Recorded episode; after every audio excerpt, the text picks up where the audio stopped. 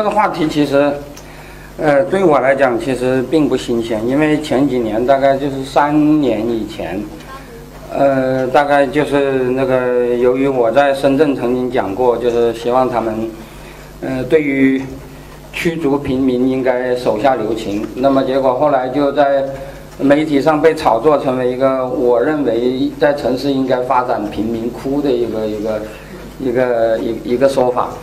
呃，其实我从来没有讲过这个话，是吧？这贫民窟谁也不喜欢。不过，你不能给他们更好的，就把他们住的差的权利都剥夺了。我觉得这总不是一件什么事儿，是吧？但是从那个时候以后啊，我们就我就一直觉得这个是一个问题。那么我也呃就此也讲过很多，但是很多中国的问题啊，往往中国人讲话不管用，要外国人讲话的，或者说要外面的人讲话。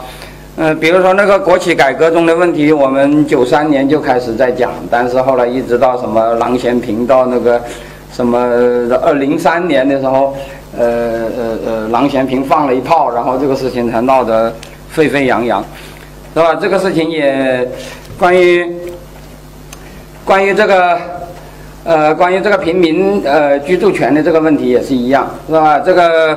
呃，尽管在二零零八年的时候，那呃那个那个关注过一阵子，后来又无声无息了。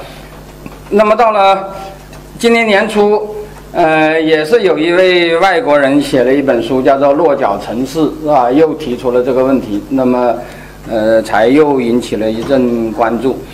那么这个问题啊，其实老实说，这个贫民窟是我们现在经常谈论的一个话题。我们现在也引进了很多西方讲西方城市化弊病的很多著作，其中这些著作的一个，比如说《街角社会》啊等等，是吧？可能大家都很熟悉。这些，呃，这些著作的一个前提就是说，呃，那个核心内容就是说，那个 都市化造成的，呃，贫民窟的问题啊，说贫民窟引起了很多的问题，然后。呃，这些著作介绍的越多啊，就使我们中国人越有一种，嗯，很好的感觉，因为我们中国似乎是没有这种问题的，是吧？呃，早在呃大概八九年以前，就有一位很有名的先生，我就不说他的名字了。他说啊，我们中国创造了一个世界奇迹，一方面，呃，最近这几十年有两亿多农民进了城，另一方面，城市里头又没有贫民窟，但是他。没就没有讲接下来他应该讲的一句话。那么这些人住在哪儿呢？是吧？这个这个这个这些人都买了商品房了吗？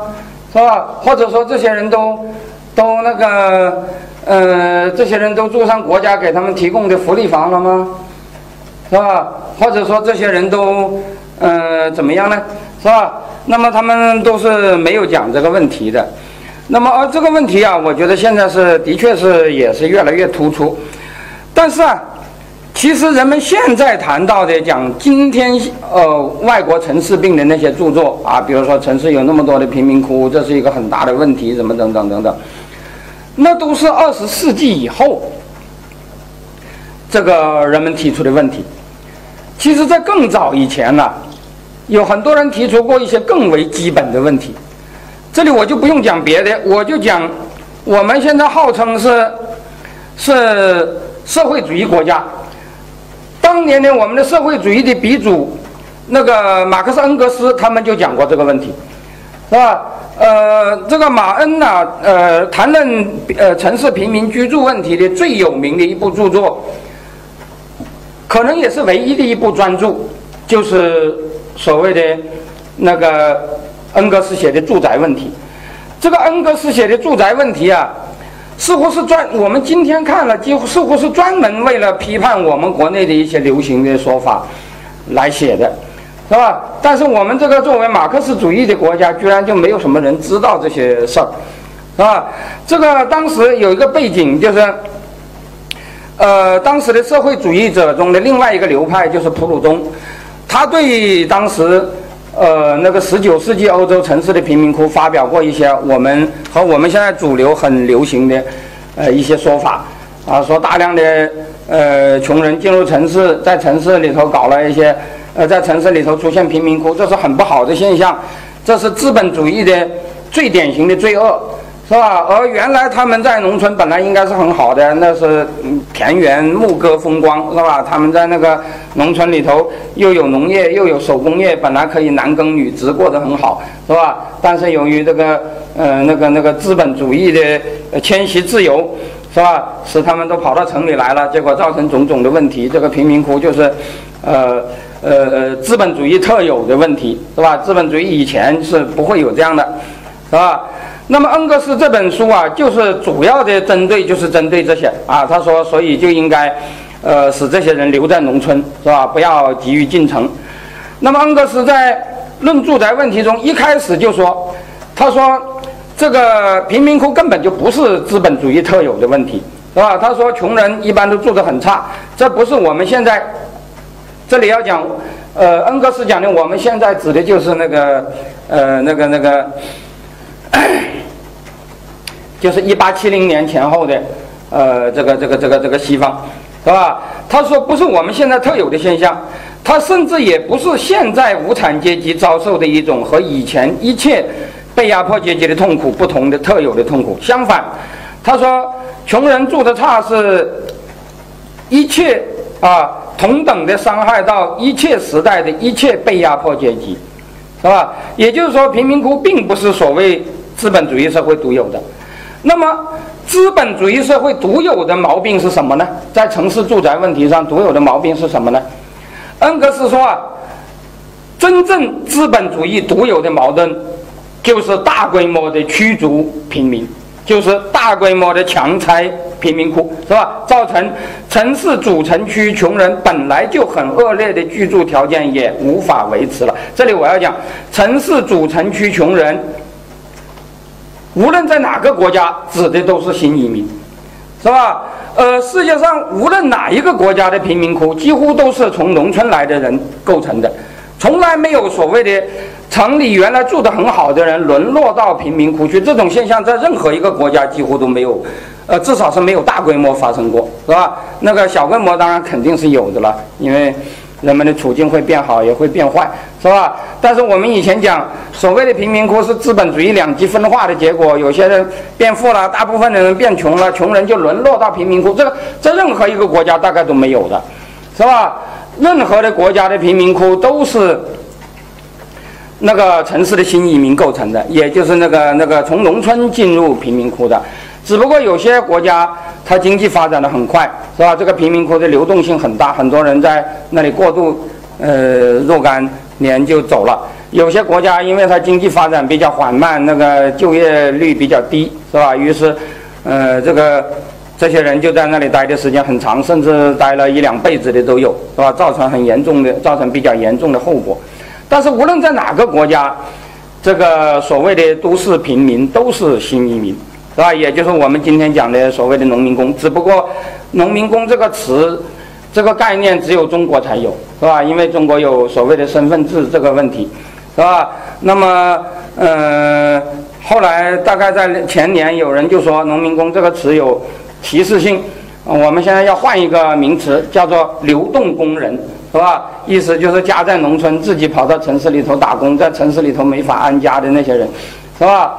可是后来，我当时就觉得很很滑稽，因为流动工人这个这个概念呢，在有一个国家是长期以来是作为政府法定的那个用语的，这个国家就是那个种族隔离时期的南非，是吧？这个南非啊，当时他是把黑人当做呃流动工人的，就是黑人可以进城打工，但是不能进城安家，是吧？那么给进城打工的黑人发一个暂住证，是吧？然后就是呃整天。在街上，呃呃，随时就可以抓他们，让他们出具证件，没有证件就收容，是吧？嗯，就送他们去昌平筛沙子去，是吧？那个、那个、那个，呃，然后由由此引起种种的故事。但是呢，那个呃，南非当局呃不说他们是黑人工人，因为说黑人工人有种族歧视的色彩，所以就叫做流动工人，是吧？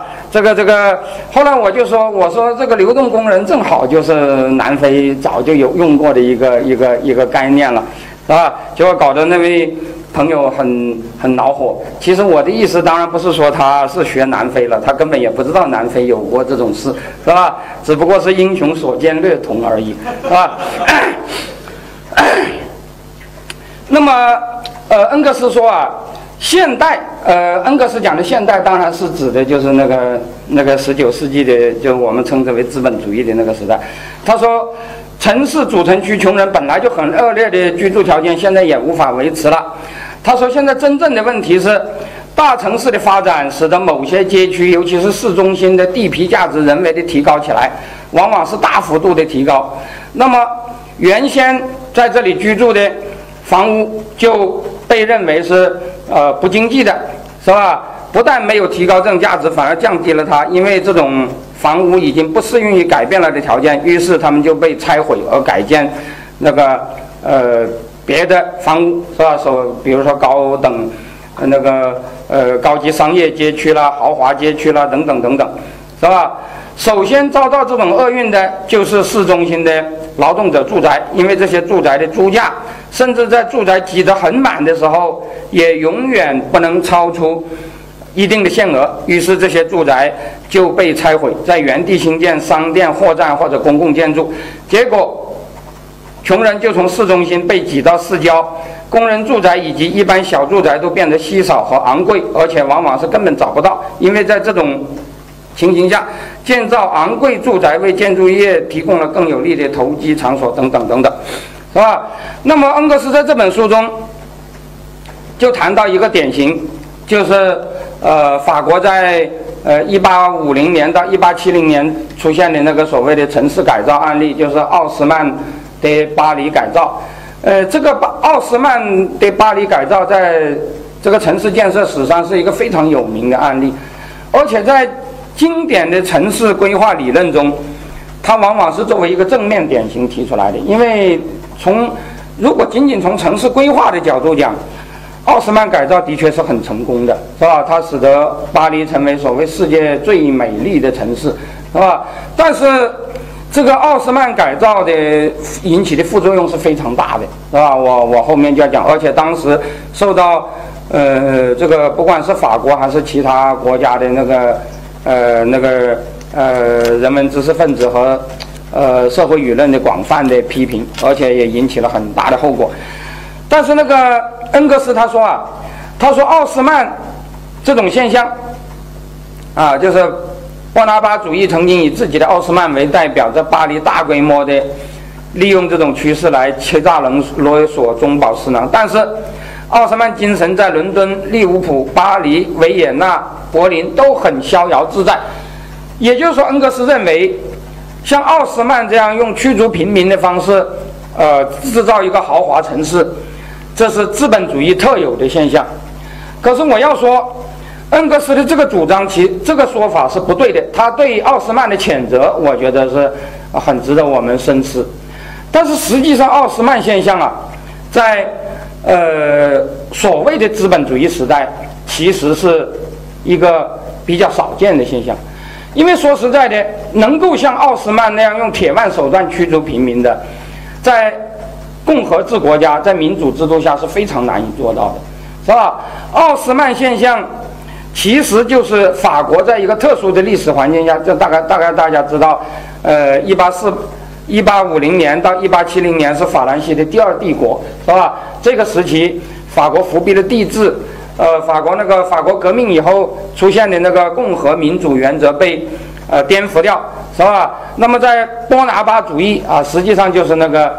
那个寡头专制主义，在这种条件下，呃，就有了用铁腕搞城管的呃那个条件，是吧？于是就有了这个奥斯曼的改建，是吧？我们知道前奥斯曼时代，这中世纪的巴黎是没有什么贫民窟的，因为当时的法国农民在中世纪都是农奴，是没有迁徙自由的，是吧？呃，我们也知道那个时代，乃至在圈呃原始积累时期，呃。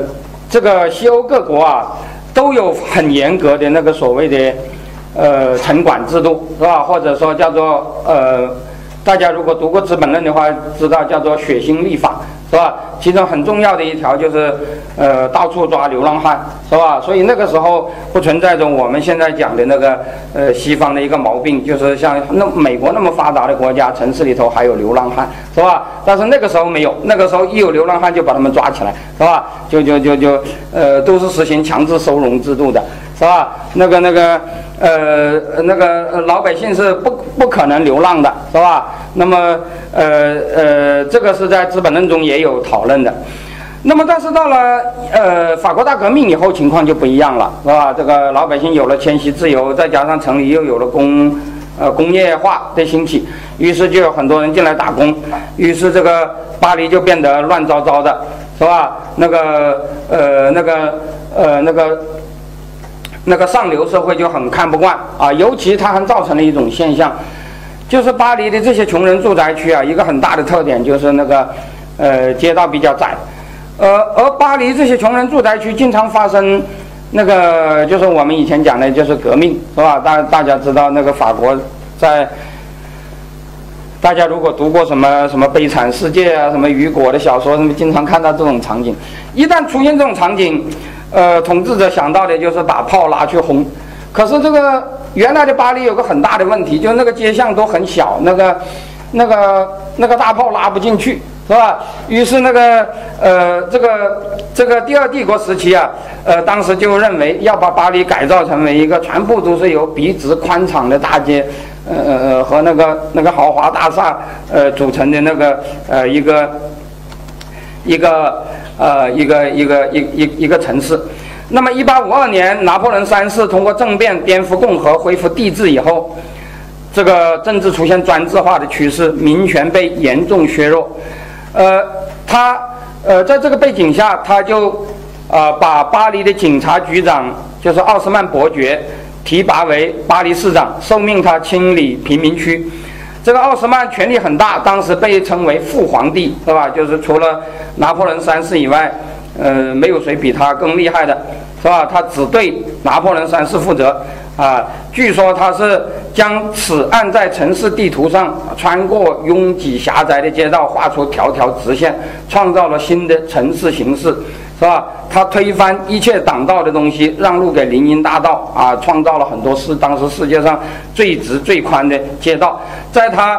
当巴黎市长的十七年内，城市中百分之四十三的房屋被强制拆除，有效地清理了贫民区。在这个阶段，第二帝国投入了大量的那个啊巨资，为打造新巴黎花了二十五亿法郎。而这个时期，国家每年的财政总支出只不过只有十四到二十三亿法郎。那么这个人呢？呃，这个时期巴黎的那个变化。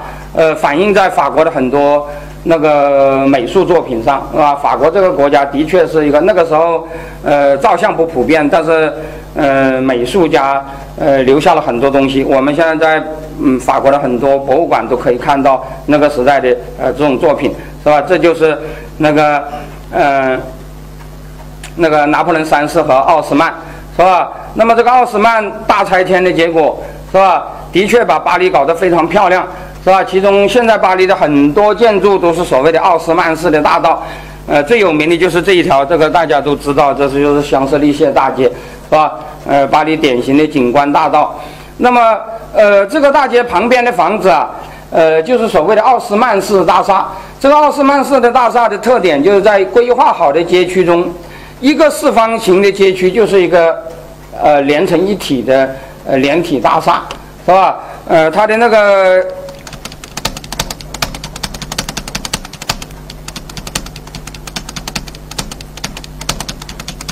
它的那个呃典型的那个建筑就是呃四面都是街的一个块，然后就是一圈楼房是连在一块的，是吧？是统一规划的。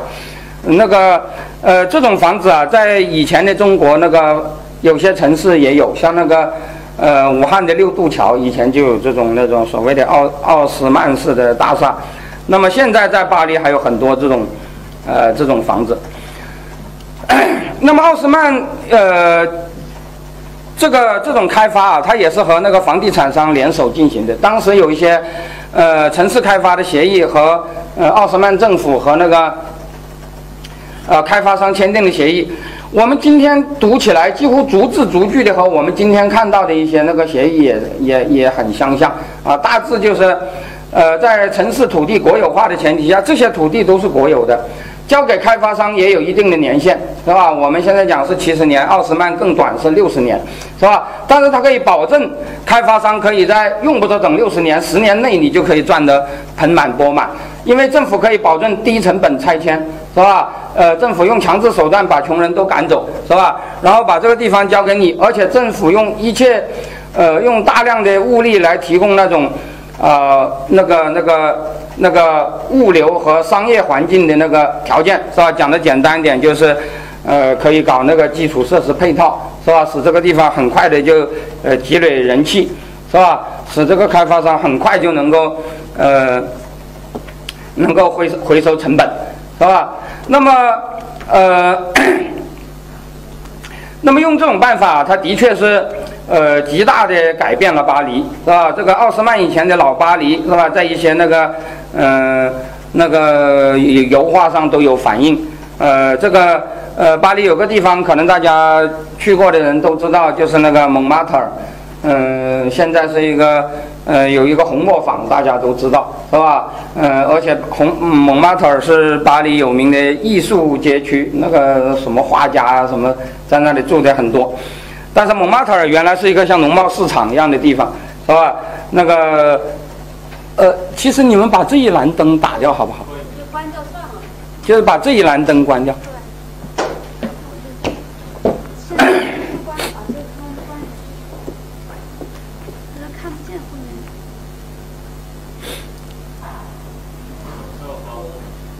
啊，对，这样就可以。啊？啊，你把这一栏也关掉。也关掉。啊，对，在他们头顶上的留下来。但这个是不是不能关呢？这个因为它不让人投影太长，就这样吧，这样好很多。啊，那行，那就这样吧。呃，但经过奥斯奥奥斯曼时期这十七年呢，就是不分昼夜的大拆迁啊。那个时候，嗯，电灯还没有很普遍，但是都是点着气灯啊，什么昼夜的在那里施工。那么经过施工以后，巴黎变得很焕然一新，是吧？呃，我们现在可以看到，呃，很多这种奥斯曼街区啊，那个道路非常宽、非常直，是吧？而且这个奥斯曼街区的其中的这一个地方叫做呃欧贝哈布拉扎，就是那个歌剧院广场。呃，去过巴黎的人可能都知道，这个歌剧院广场旁边的这条街道，就这条斜的街道，现在还叫做奥斯曼大道，是吧？很多中国人去巴黎的都会知道这条大道，因为这条大道上有两个中国人非常喜欢去的地方，就是巴黎，呃，最大的两个豪华购物场所，就是那个呃拉法叶特和巴黎春天，是吧？那个那个那个中国人叫把拉法叶特叫老佛爷，是吧？就是就是很多中国的那个呃一大帮人跑到那去，就是疯狂抢购什么路易威登啊，什么什么。现在那两个地方。都充满了那个中国导购，基本上都法国的很多中国留学生都跑到那里去当，去当那个导购员，去拉动法国的内需去了。然后，然后呃，这个当然也是一个奥斯曼式的街区了。而且我们可以看到这个歌剧院广场的那个设计啊，它就是原来它就是完全把原来的巴黎的那个呃街道路网格局全部打片，嗯，全部打乱的。它不是由原来的。呃，那个那个街道拓宽造成的，原来这个地方就是一片那种，呃，小胡同，是吧？然后他把它整个整片全全部推光，然后就是按照他画到哪里就拆到哪里，是吧？然后就就是，呃，就就就啊，就这么搞，然后啊，搞成的新巴黎的确是非常之啊豪华，呃，很长一段时间，巴黎一直被认为是那个那个所谓的。呃，世界最美丽的城市是吧？像这一条，呃，这边这条叫做塞瓦斯托波尔林荫道是吧？呃，当时是世界上最长的那个笔直的大道是吧？有二十几公里长是吧？那么这个是呃共和国广场是吧？去过巴黎的人大概都知道。但是就在这个时期啊，尽管第二帝国期间这个舆论管制是比较严的，但是呃，人们普遍对奥斯曼。这种做法是很厌恶，对这种大拆迁是很愤怒的，是吧？嗯，当时的媒体对奥斯曼抱怨也很多。那么这种抱怨当然有两个，有有一种就说这种拆迁破坏了历史风貌，是吧？有些呃比较怀旧的人说，呃，巴黎原原来有很多古迹都给拆掉了。但是这里我要讲，如果仅仅就这一点而言，呃，其实啊，我要说这个奥斯曼还是。呃，应该是为他说话的，因为这个奥斯曼其实对于保，其实对于保护古建筑他还是很在意的，是吧？因此，奥斯曼改建以后的法国啊，其实就这一点来讲，我觉得并不呃并不严重，是吧？他还是使改建以后的巴黎保留了那个那个，现在去过的人大概都知道，是吧？呃，但是真正引起反感的，因为毕竟发尸骨之幽情只是。呃，可能也只是一些人文知识分子，是吧？更重要的还是那些被驱逐的人，是吧？那个奥斯曼改建以后的巴黎啊，变成一个大楼社会。呃，当时有这么一幅那个那个呃呃呃呃呃那个漫画，是吧？就讲这个呃呃改建以后，巴黎的主城区就已经没有穷人的立足之地了。那么穷人如果留在巴黎，只能住在什么地方呢？只能住在那个。呃，屋顶下面的那个没有窗的阁楼里头，就是我们以前那个旧上海的时候讲的所谓的亭子间，是吧？然后当时就有有呃，这个所谓的奥斯曼大厦很豪华，是吧？下面都是高档场所，但是那个阁楼间就住着一些为这些富人服务的呃穷人。那么更严重的是，大量的穷人被赶到四环外、五环外，甚至六环外，是吧？他们居住的地方其实照样是很糟糕的。是吧？那么，呃，整个这个过程啊，嗯，当然造成很大的问题，也积累了很大的民愤。到了一七一九七一八七零年二月，大家知道奥斯曼帝国，呃，不是那个第二帝国，当时已经面临很严重的问题。那么第二帝国采取的一个办法就是，呃，通过对外那个那个转移矛盾，是吧？呃，大家知道后来一八七零年就，呃，他就挑起了普法战争。呃，跟普鲁士打了一仗，其实如果打赢了，呃，可能就是另外一回事。但是偏偏这个政府又很腐败，结果又打败了，打败了就战争引起革命，是吧？这个一八七零年以后，法国就发生了一次那个政治动荡，是吧？大家知道，从一八七零年到一八七一年，法国连续发生了三次革命，是吧？九月革命、十一月革命和一八七一年三月大家都知道的巴黎公社，是吧？呃，这个三次事件呢？呃，就使得第二共呃第二帝国彻底瓦解，然后从一段动荡中产生了第三共和国，啊，那么在这个时期啊，因为在这个第二帝国行将崩溃的时候，当时那个议会中对奥斯曼的呃谴责已经很厉害了，奥斯曼在一八七零年二月就在骂声中被迫下台，而且奥斯曼很聪明，他一下台就马上出国，是吧？然后跑到意大利去了，他后来是死在意大利的。后来证明他走得非常及时。如果他不走的话，再过几年几个月，他可能就走不了了。因为半年以后，第二帝国就垮台了，社会矛盾就爆发，是吧？然后在这个社会矛盾中，啊，最有名的就是一八七一年的五月二十三日发生所谓历史上有名的巴黎大火，是吧？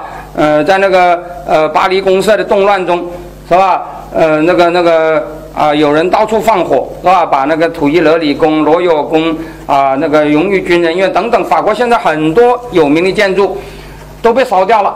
那个把当时的所谓的奥斯曼街区大概被烧掉了三分之一，是吧？当然有些街区、有些地方后来又重建了，像那个大家如果去过巴黎都会呃看得到的，是吧？就是那个 Royal Plaza 什么荣誉军人院等等啊，参议院等等。但是有些建筑。就是那次被烧掉以后，再也没有恢复，是吧？呃，像那个，呃，法国国王最常住的土伊勒里宫，是吧？现在当时就被烧掉了。后来你们现在去巴黎可以看到，那个卢浮宫的西边是一个所谓的土伊勒里花园，是吧？这个土伊土伊勒里花园就是原来的土伊勒里宫的呃旧址，那个宫被烧掉以后就没有在没有在福建。那么这个。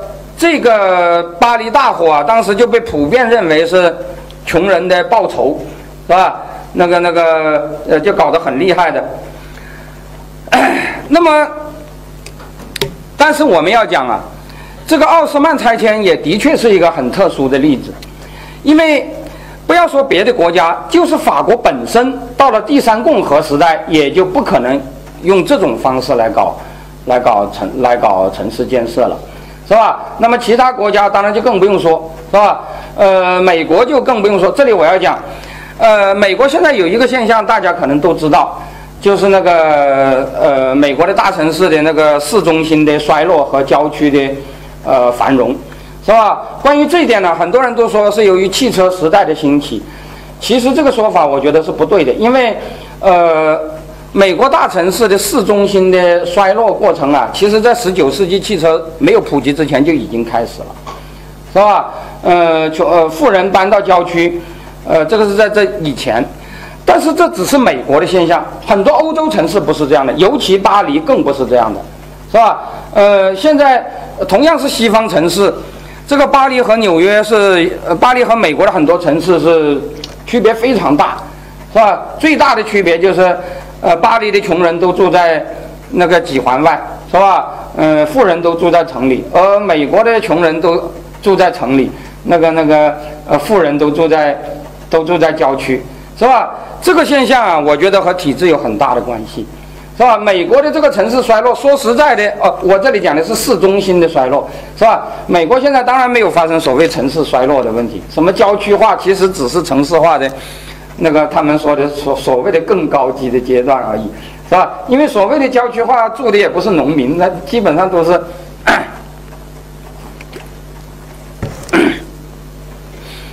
美国的城市化的。美国的这个所谓的郊区化和城市市中心的衰落啊，其实我觉得就是一个穷人驱逐富人的过程，是吧？像这样的国家，它因为美国要比欧洲，当然同样都是所谓的民主国家，美国要比欧洲更平民化，是吧？因为欧洲是中世纪它还是有贵族传统的，但是美国一直没有，是吧？所以美国要比欧洲更平民化。那么呃，在呃穷人进城也更理直气壮。是吧？再加上，当然他原来是有种族歧视的，是吧？那个黑人原来都在农村，是吧？大家都知道，那都是摘棉花的，是吧？那个、那个、那个什么什么汤姆叔叔的小屋，那那个时代的黑人，那个时代的黑人没有在城里的，是吧？基本都在农村。但是南北战争以后，黑人在短短三十多年的时间，就由一个纯粹的农村民族呃族群，变成了一个纯粹的呃城市族群，几乎全部都进了城。是吧？今天的美国农村几乎见不到黑人，是吧？那个黑人全部都在城里，而且，呃，在大城市中占了很大的比重。那么黑人进城的结果，呃，富人就纷纷呃走了，是吧？其实，呃，美国政府并没有这样主张，是吧？美国政府还是极力想实行所谓的贫富混合居住，但是这个事情就是这样，你可以。你可以让穷人进来，但是你不能防止富人搬走，是吧？所以这个这个很多地方，我后面就要谈到，这的确是他们现在面临的一个很大的问题，是吧？呃，很多国家像那个种族隔离废除以后的南非也有这样的问题，是吧？这个有人说南非种族隔离时代的约翰内斯堡就像北京，但是今天的约翰内斯堡有点像马尼拉了，这是这是一个菲律宾朋友的那个话，是吧？呃，南非的富人都已经跑到郊区去了，是吧？这个、这个、这个、这个，呃，但是那个，呃，法国当然没有这样的现象，但是法国在奥斯曼以后啊，也不能再像奥斯曼这样搞了，因此，但是这并不等于说法国在奥斯曼以后就不搞城市建设，就不搞那个，呃，这里我要讲就是把旧城拆了，改成改建新的这个过程，在世界。包括我们的港台都有一个说法，叫做都市更新，简称叫都更，是吧？都更的对象当然都是拆那些比较呃破旧的房子。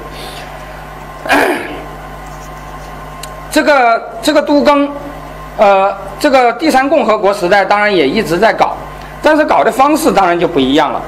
呃，这里有一个很典型的案例，就是法国东部的那个圣安东郊区。其实所谓圣安东这个郊区这个词翻译的是不太对的，我觉得应该叫做圣安东田园，是吧？它那块地方原来是有田园的，但是现早就已经是一块城里的地方。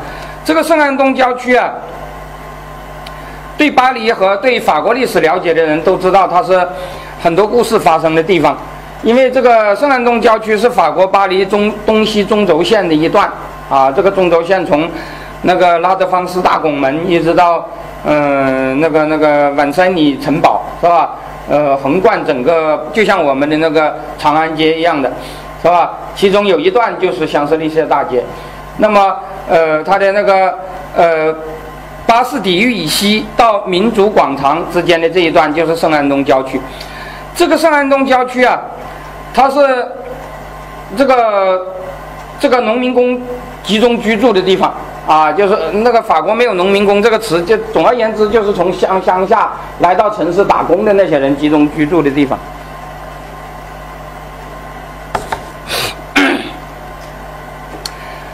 那么我们可以看到，这个地方原来啊，它的确是两边有很多田园。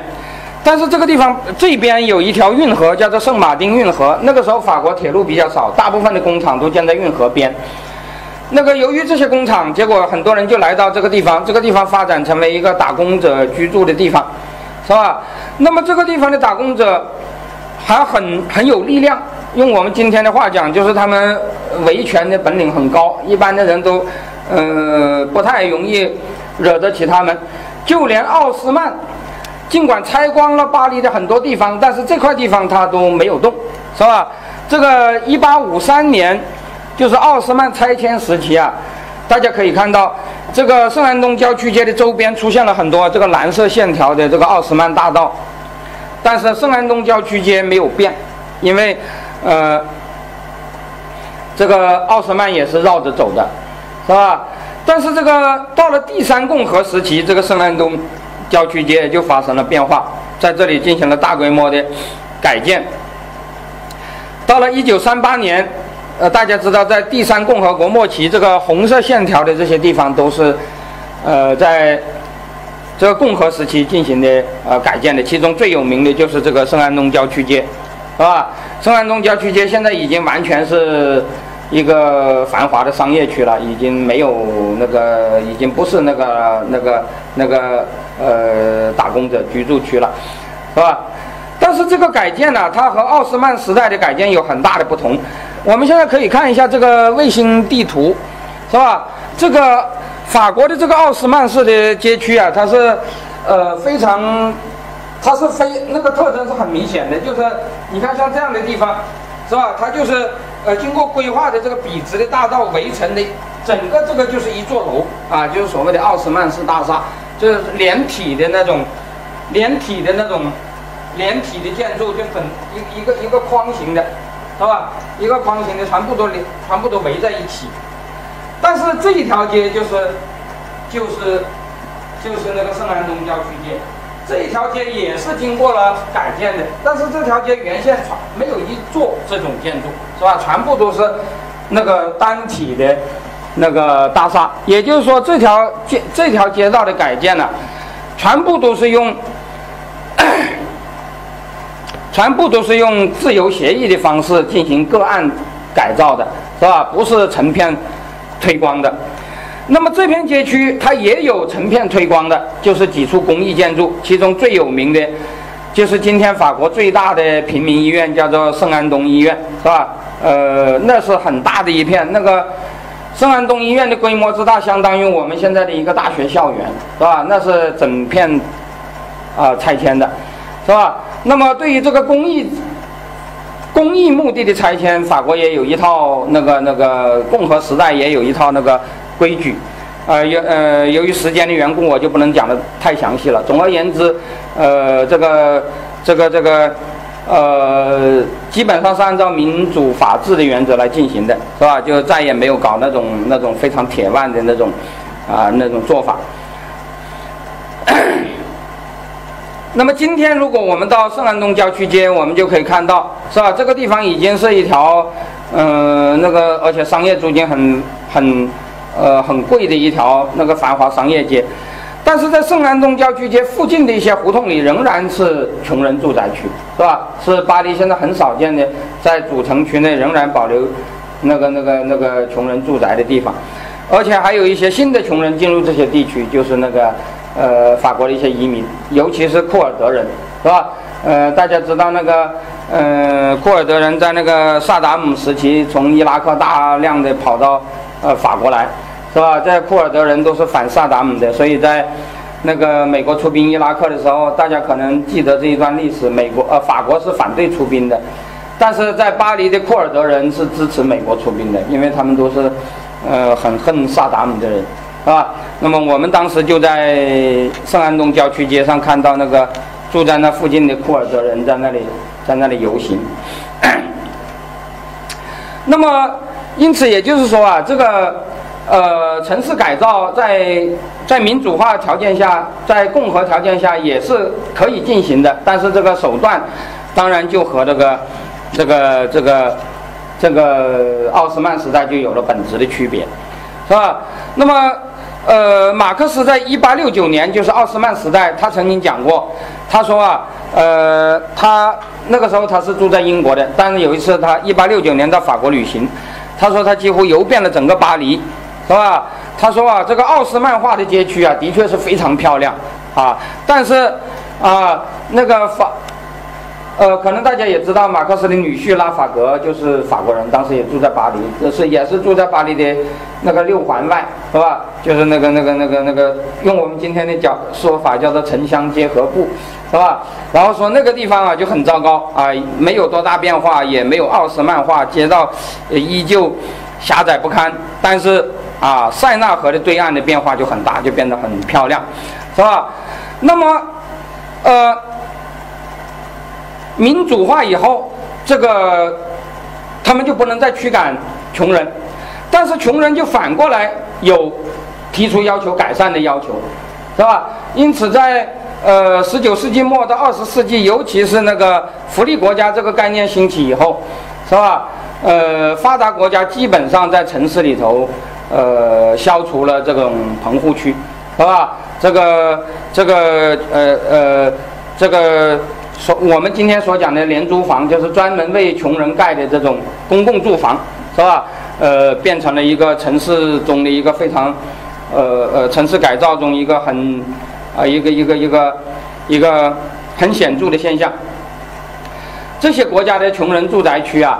呃，包括法国和美国都是这样，但是美国有一点不一样，美国的很多这种建筑建在主城区，巴黎基本上都建在外面，是吧？像我这里讲的伊夫里、苏瓦西、南泰尔等等，都是住都是巴黎主城区外面的那个郊区的，呃，那个都是一栋栋的大楼，是吧？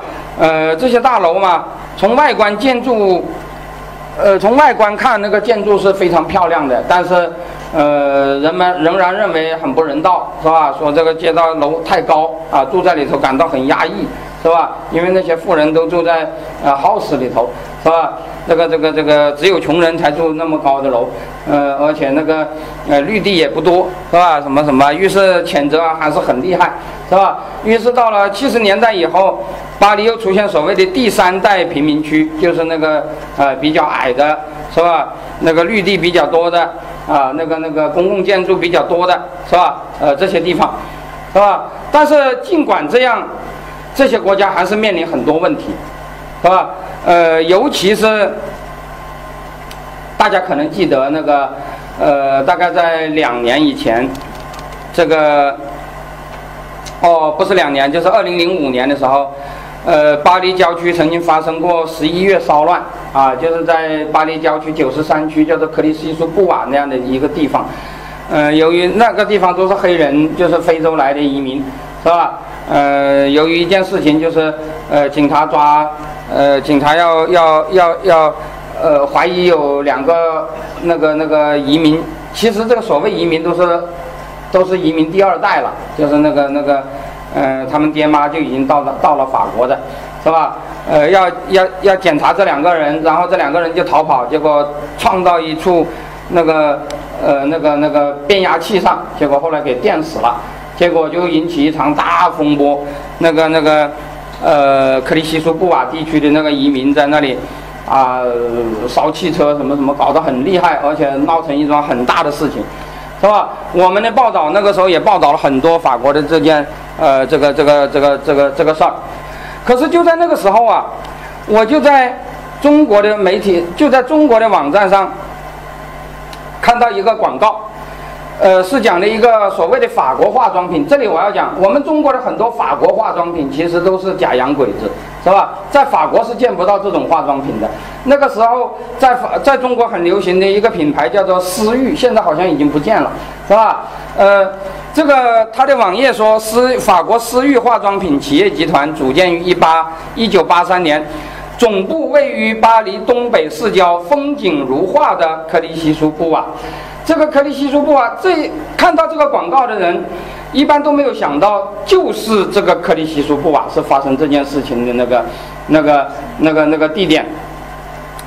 那么在这则广告中，他把克里希苏布瓦叫做风景如画的克里希苏布瓦。我我后来也去过这个地方，这个地方的确是一个很漂亮的地方，是吧？那个克里希苏布瓦离距离巴黎市中心十十五点八公里。是吧？大致相当于，呃，离市中心的距离大致相当于我们的那个五六环，呃，五五五五五环路，呃，那样的那个那个。这个地方原来是一片森林，是法国国王打猎的地方。从一九五五年开始城市化，成为法国福利国家扶贫制度下一处大型公屋社区。现在这个地方有三万人口。主要都是居住在那个法国政府盖的那个、那个、那个、那个廉租房里头。这些三万人基本上都是非洲来的黑人穆斯林，是吧？那么这个地方啊，这整个这个镇区啊，基本上是个绿地环绕的现代化公寓楼群，建筑密度很低，规划也很整齐。其实从一个数字我们就可以看到，这个地方有三点九五平方公里，人口只有三万，人口密度是呃。一平方公里大概是呃八千人吧，这个密度说实在的比我们海淀区的人口密度还要低，是吧？那么其中有一点一平方公里是连片的森林公园，是吧？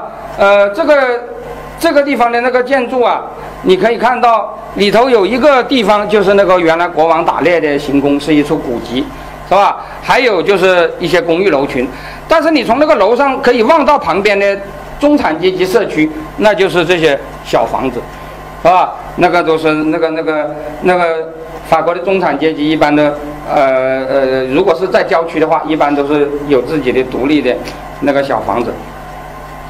那么这个克里希苏布瓦的那个呃连那个那个那个公屋啊，呃，可以说这里有第二代公屋，就是那个高层建筑的，也有所谓的第三代公屋，是吧？就是这种比较矮的，这个这个旁边是有绿地的那种。那种房子，是吧？克里希苏布瓦最寒酸的大概就是这个市政厅啊，就是我们有的把它翻译成政工所，因为三万人算不算是一个市也是个问题，是吧？那个法呃，这里我要讲法国的那个城市的市政厅还是非常豪华的，如果是美国那就更寒酸，是吧？嗯，有很多那个中国的市政府跑到美国去很。那个官员很不适应，是吧？说这哪是个市政府啊，就像个公共厕所差不多，是吧？就是一个很小的一个房子，比起我们的那个政府大厦来，那是差得很远。但是法国有一点像中国，法国是一个比较大政府的社会，是吧？法国的市政厅，如果大家去过巴黎的市政厅，是非常之漂亮的，那要比美国的市政厅要要漂亮不少，是吧？但是克里希苏布瓦的市政厅很小，是吧？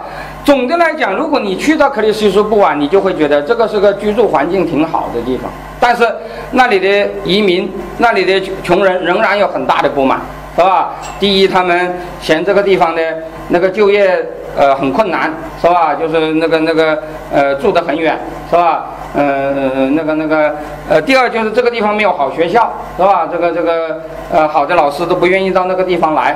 第三就是这个地方呢，呃，治安问题也问题也很大。这个这个大家都知道，在发达国家，所谓的贫民窟现在主要啊就是用，呃，用英语来讲就是 slum，呃，slum 在发达国家主要不是主要不是一个建筑的概念，现在基本上是一个。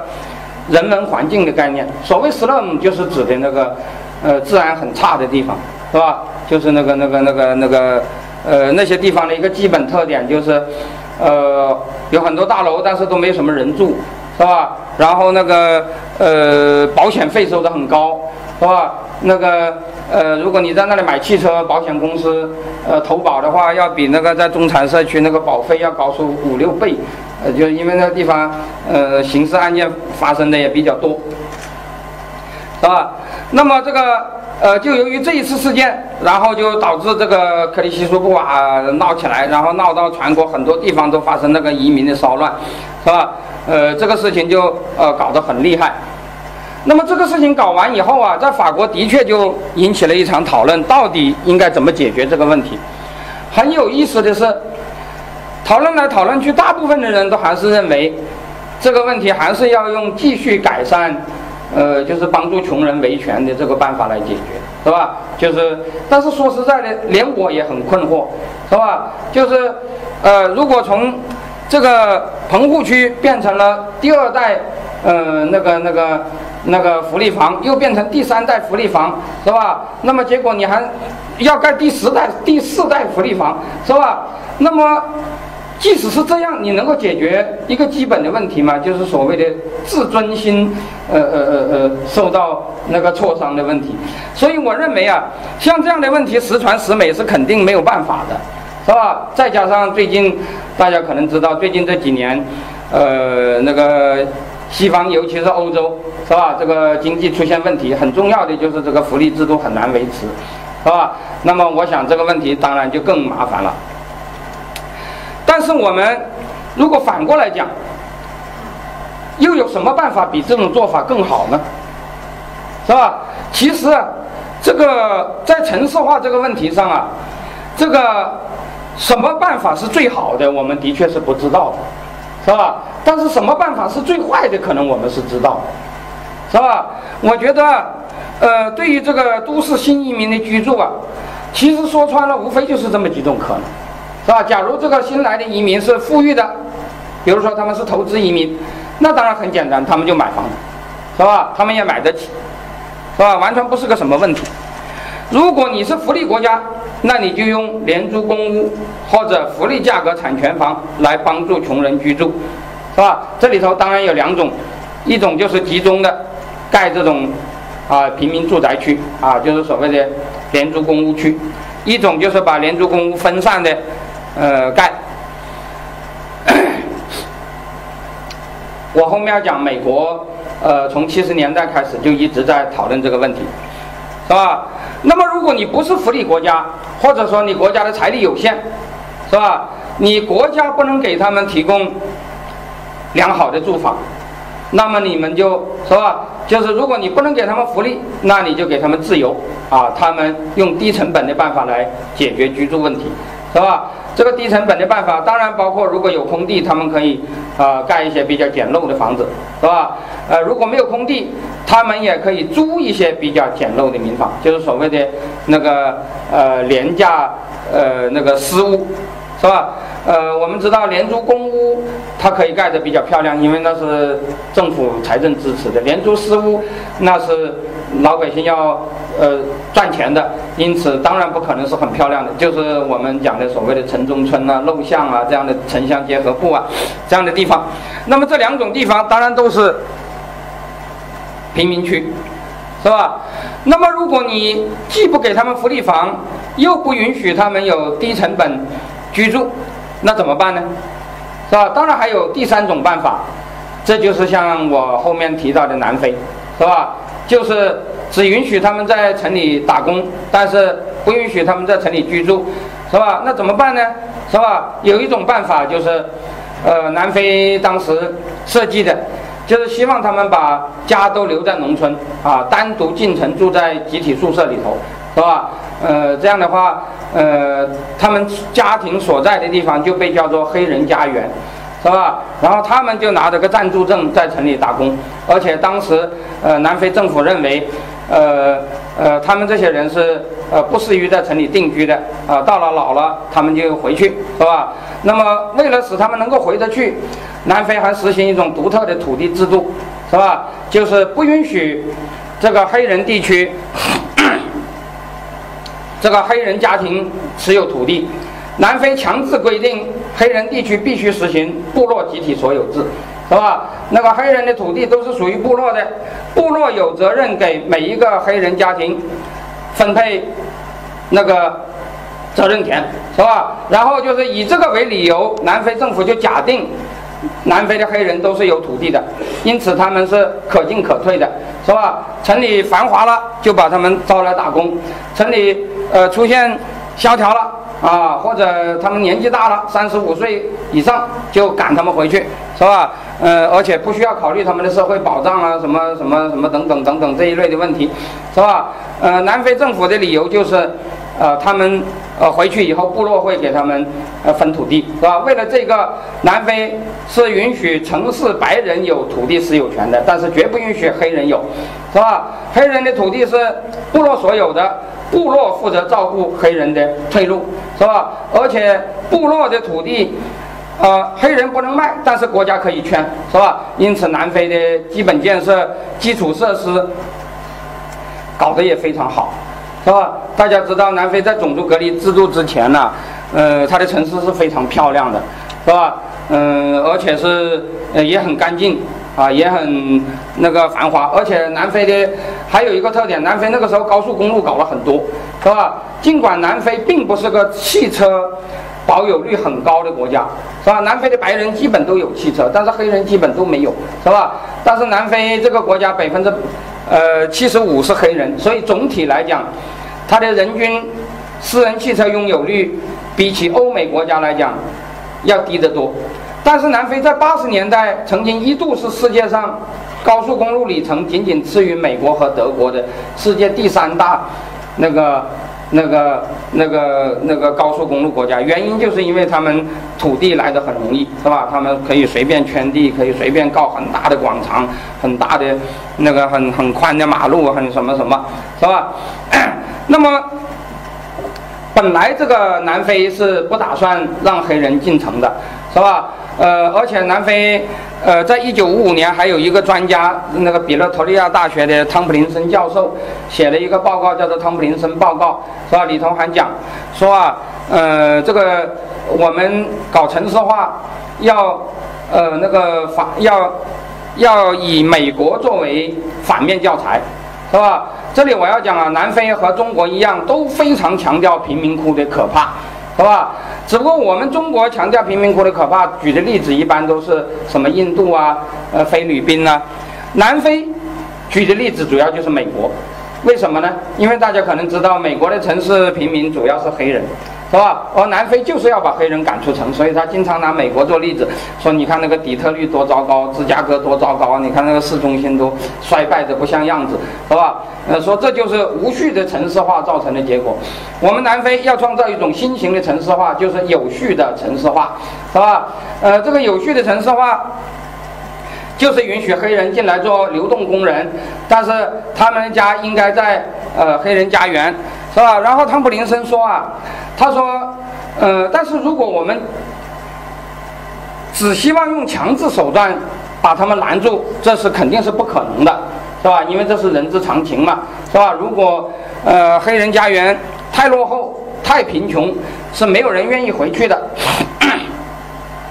那么为了让这个黑人能够回去，国家为了让呃有序的城市化能够行得通。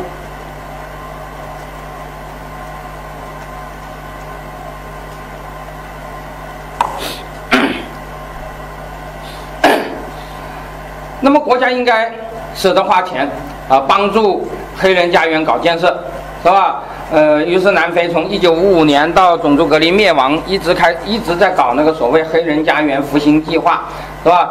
就政府投了很多很多的钱在黑人家园修路、修水电，呃，盖房子、盖学校、盖医院，是吧？盖了中学、小学，很多黑有些黑人家园还盖了大学，是吧？那个那个在那里盖了很多的房子，是吧？呃，但是这个最后还是没有解决这个问题，因为到了最后，黑人还是跑到城里来，这个黑人家园变成是政府盖的一大堆的空房子在那里，是吧？但是这个黑人家园盖的房子还基本上大部分是政府盖的，是吧？黑人掏的钱很少，是吧？呃，我们今天搞的新农村建设啊，大部分的钱是农民自己的钱，是吧？政府补贴的其实是很少的。是吧？呃，但是中国的农村大家也知道，现在那个房子也都是空的，是吧？那那个那个农民也是照样在城里头，那个那个那个，呃，挤挤住在那个什么城中村啊，什么什么什么那个里头，是吧？那么这些人，但是汤普林森报告啊，后来也被认为是不成功的，是吧？呃，大家知道种族隔离制度后来最终被最终被废除，一个很重要的原因就是连白人也认为这种做法行不通。是吧？他们投了大量的钱，呃，结果也没有真正的挡住那个黑人呃进城的潮流。那么黑人进来了，你又挡不住，怎么办呢？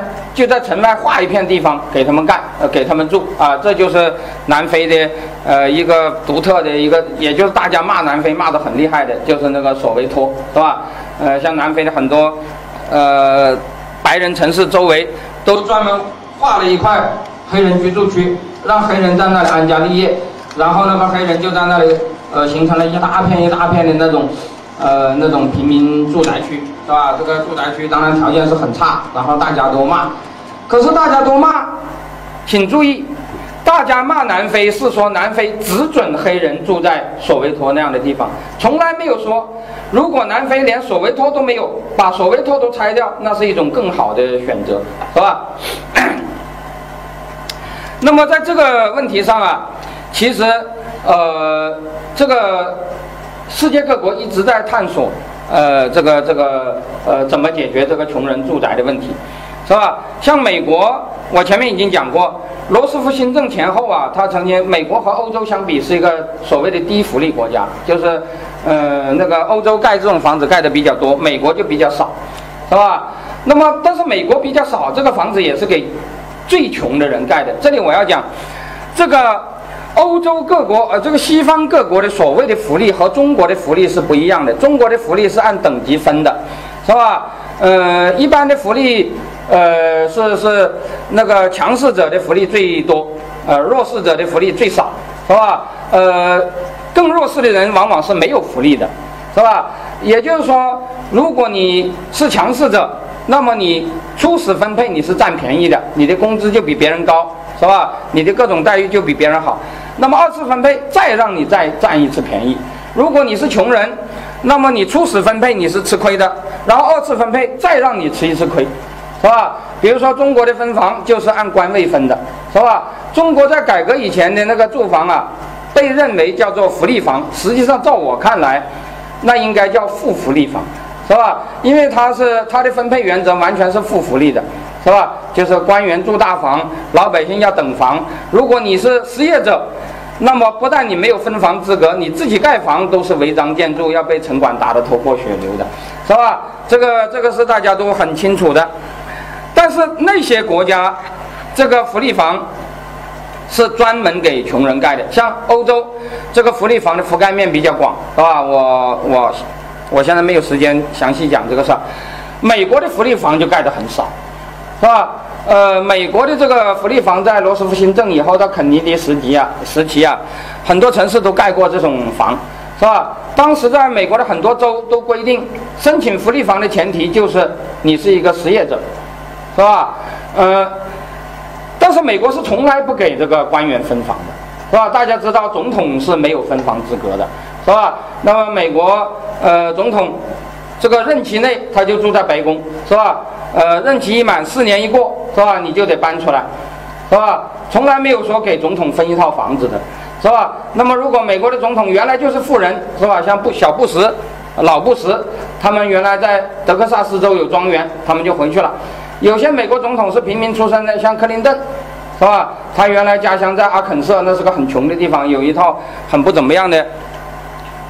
当然，美国的所谓很穷。不是中国的概念了，是吧？他也不是无房户，不过那个房子很比较差就是了，是吧？那么他卸任了以后，因为当时希拉里已经竞选了纽约州的州议员，他们就搬到纽约去了。搬到纽约就有个住房问题，是吧？然后他们就在纽约呃郊郊区买了一套房子，也很贵，怎么办呢？呃，于是他和希拉里都把他的那个回忆录，呃，那个版权。嗯嗯，卖卖了很高，是吧？然后就就作为首付买了这么一套房子，但是他搬出白宫，马上就有人呃呃，揭露一个丑闻，说他从白宫带走了呃几套沙发，是吧？然后就就就说他这这个这个这个顺手牵羊如何如何。然后那个克林顿就说，不是说这几个沙发是我自己买的，呃，不是公务，是吧？这个事情到现在我也搞不清楚到底是怎么回事。但是我心想，他也不过是拿走几个沙发。我们现在哪个领导卸任的时候？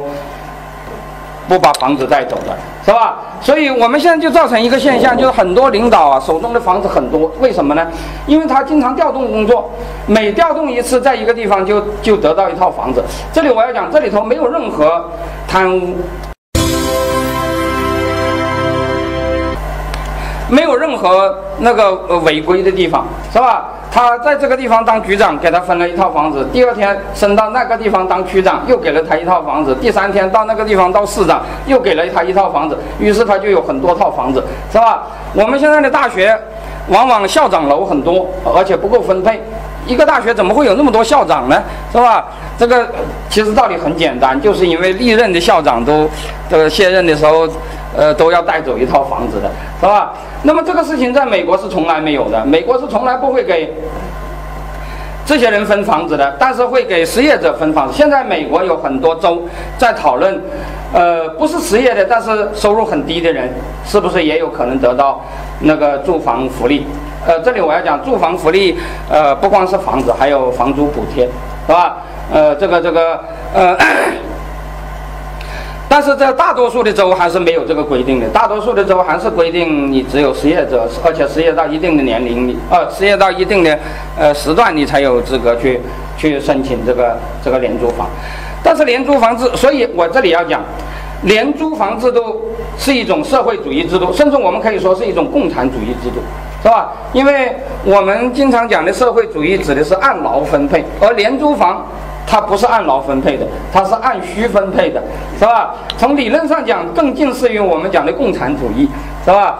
呃，如果你是奖励劳动模范的，那就不是廉租房了，是吧？那个、那个、那个按劳分配的，那不是的，你必须是按需分配，只给穷人盖的，是吧？那么这个这种住房在以前的中国从来是不可想象的，从来没有这种玩意儿的。我们今天盖这个廉租房啊。说实在的，的确是社会主义，因为这肯定不是资本主义了，是吧？但是这个社会主义是我们跟西方学的社会主义，不是我们固有的社会主义，是吧？我们以前从来不搞这个东西。不过这个廉租房制度的确也不是十全十美的，是吧？廉租房制度造成一个问题，就是这个集中盖的这个廉租房住宅区啊，它往往人文环境很差，是吧？我曾经讲过，美国的现在的这个。城市的平民住宅区，比如纽约一个很有名的就是哈伦，是吧？可能很多人都知道，因为美纽约最大的、最有名的大学——哥伦比亚大学，它的围墙外就是哈伦，是吧？呃，这个哈伦 就是美国纽约上曼哈顿的一个贫民区，是吧？那么哈哈伦是什么样子？呃，我有一次在课堂上讲，这就和我现在住的清华北大的教授住宅区，呃，蓝旗营，在建筑景观上是很相似的，都是一些高层公寓楼，是吧？但是人文景观就完全不一样了，因为那个地方最大的问题就是犯罪率很高，是吧？这个这个这个这个，呃，哈勒姆还是好的，有些地方就更厉害，是吧？这个这个呃，这个问题很大，是吧？那么。为了解决这个问题，从七十年代开始，美国就，呃，这个是我在哈勒姆拍的照片，是吧？从新罗斯福新政时代一直到肯尼迪时期，是吧？在哈勒姆盖了很多房子。你如果从建筑景观讲，呃，这个地方其实并不差。但是，由于刚我刚才讲的这个社会问题啊，美国对这种制度的批判也一直很强烈。那么由于这种强烈，是吧？呃，在在纽约还算好，在芝加哥，在呃美国中部的一些老工业化地区，就是我们今天讲的夕阳产业地区，这个问题就更严重，是吧？因为随着那个制造业呃衰落以后，失业率上升，是吧？这些地方的那个那个贫民区的这种状况就更糟糕，是吧？而且种族构成也发生变化，像美国的芝加哥，呃，十九世纪是个白人城市，到现在已经基本变成一个。一个黑人城市，是吧？那么从七十年代以后，美国政府就改变，呃，做法，他就呃不想集中连片的建这种呃地方了，然后就提出一个叫做“希望计划”。这个“希望计划”又叫做呃混合收入社区计划，是吧？就提倡呃那个呃穷人和富人应该住在一起，这个呃廉租房不应该集中盖在一起，应该。应该盖在呃中产社区中间，是吧？这个社区盖一栋，那个社区盖一栋，是吧？嗯，然后，但是这个计划它的一个标准就是那个芝加哥的罗伯特泰勒 home 这个地方，是吧？呃，这个地方啊，原来是一片呃，也是一片这个呃这个高层公寓楼，是吧？呃，但是在那个呃从九十年代到现在就分批拆除了，拆除以后就把它们安置到一些呃那个。楼层比较低的建筑密密度比较低的，而且是分散的安置在那个呃中产社区里头，但是这二十多年实行下来啊，其实效果是不理想的，是吧？这个原因就是我刚才讲的，发生那个穷人驱逐富人事件，是吧？呃，其实哈勒姆本身就是这样形成的。哈勒姆这个地方啊，在罗斯福新政时期，在本世纪初，它其实是。有很多中产阶级在那里居住的，也不是什么黑人区，是吧？那个很多白人中产阶层阶层都住在哈勒姆，但是罗斯福新政以后，在哈勒姆盖了很多这个廉租房，然后白人就不断的搬走，是吧？结果白人搬走，呃，过了几十年以后，现在哈勒姆就变成一个纯粹的呃穷人住宅区了，所以他们有些人也有一种意见说。说这个混合收入社区这个计划是不可行的，一个就是美国的社区自治比较厉害，你要说服中产社区在里头盖政府的廉租房本身就不容易，是吧？那么你就算能够说服，但是你政府能够把穷人引进来，你不能防止富人搬走，是吧？那么富人搬走了，最终还是一样，是吧？最终这个地方就还是变成那个样子。所以这个美国的城市市中心衰落啊，其实它最核心的。那个、那个、那个原因是这个，呃，而不是什么汽车时代，是吧？如果你实行严重的、严厉的城管，根本不可能有这种现象，是吧？像那个种族隔离时期的南非，那就截然是完全是相反的，是吧？像巴黎也完全是相反的，那那些地方也是汽车社会，它就没有出现这种现象，是吧？另外，这个廉租房社区还有一个很大的问题，就是廉租房。呃，他们的分初始分配是很公平的，因为这种民主法治社会，你想，呃，凭借权势，呃，拿公家的房子去，呃呃呃呃牟利，那是不太可能的，是吧？基本上初始分配都是分给穷人的。问题是接下来就比较麻烦，因为你今天是穷人，你不见得明天也是穷人，是吧？而这个房子只要分给了你，要收回来是很难的。是吧？那么因此，这个廉租房就出现这样一种现象，就是往往这个廉租房呢，分到了廉租房的人，后来就不穷了，不穷了，他就另外买了房子。那么这个廉租房他就拿去出租了。那么现在的很多廉租房社区住的都不是分到房的人，都是那个外来的新移民啊，什么什么，都是都是后来来的人。那么这个廉租房就变成他现在又不穷了，你还享受国家的福利。等于，而且这个福利不是照顾他的基本需求的，就是让他收租的，这就很不合理。但是你真正要收回来，又收不回来。那结果后来现在就提出一种主张，就说是，呃，政府还是要照顾穷人的住房问题，但是最好不是直接给房，而是采取房租房租补贴，是吧？那么房租补贴。最好也不是补现金，因为你补了现金，他拿去喝酒了怎么办呢？是吧？那就采取那种住房券的办法，是吧？这个是现在西方解决福利国家问题的一个思路，就是用那种，呃，政府提供支付能力，让穷人到市场上去解决，呃，这个基本服务，是吧？现在不但有租房券，还有教育券、医疗券，都是这个意思。那就是说，公办的这种。呃，公办的医院、公办的学校有很多弊病，没有竞争，官僚化比较严重，是吧？那么最好还是引进竞争机制。但引进竞争机制，穷人住不起啊，住不起怎么办？那就是国家掏钱，是吧？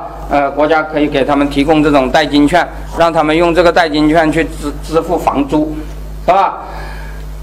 那么，但是即使是这样，还是有很多问题是不能解决的，是吧？那么，其实在我看呢，这种分散式公务区只有在澳大利亚比较行得通啊。原因我这里就呃姑且不讲了，是吧？我这里呃也就不讲这个这个这个这个南非。我刚才已经讲和中国有很多很类似的地方，是吧？呃，南非以前这个城市主城区很漂亮，是吧？那个但是南非种族隔离制度废除以后啊，呃，尽管它的那个黑人区就是索维托已经有了很多，这个是南非当时搞的那个所谓的黑人家园，是吧？从外观上看起来是很漂亮的，但是现在基本上住的人都很少，也是很不成功的。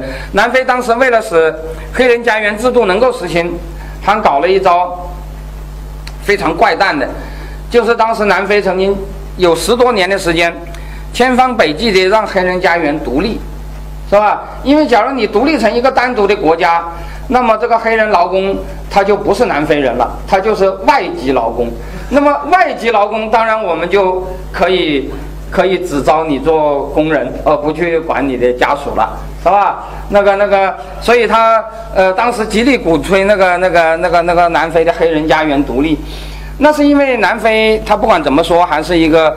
呃，西方类型的国家，他还呃名正言顺的要把本国的公民拦在外面，还是不太讲得通的，是吧？因此他就想出来要把那个南非有很多现象啊，的确和中国一样。比如说种族隔离时期，南非有一个很有名的那个候鸟现象，就是因为大量的南非黑人是呃城市里头的流动劳工，他们的家都在嗯外面，所以每到圣诞节前。就会出现交通拥堵，大量的那个黑人回去过节，是吧？然后到圣诞长假过了以后，大量的人又回来，把那个车站挤得水泄不通。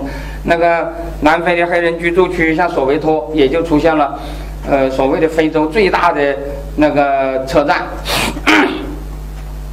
但是今天，如果你到索维托，你可以看到这个车站仍然有候鸟现象，是吧？仍然有很多那个、那个、那个黑人节前。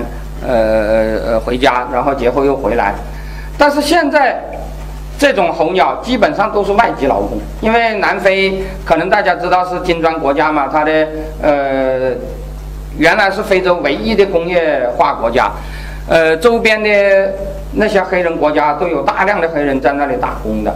是吧？那么这些人，因为他们是外国人，南非的呃民主化废除种族隔离与他们的关系不大，所以他们现在仍然是候鸟。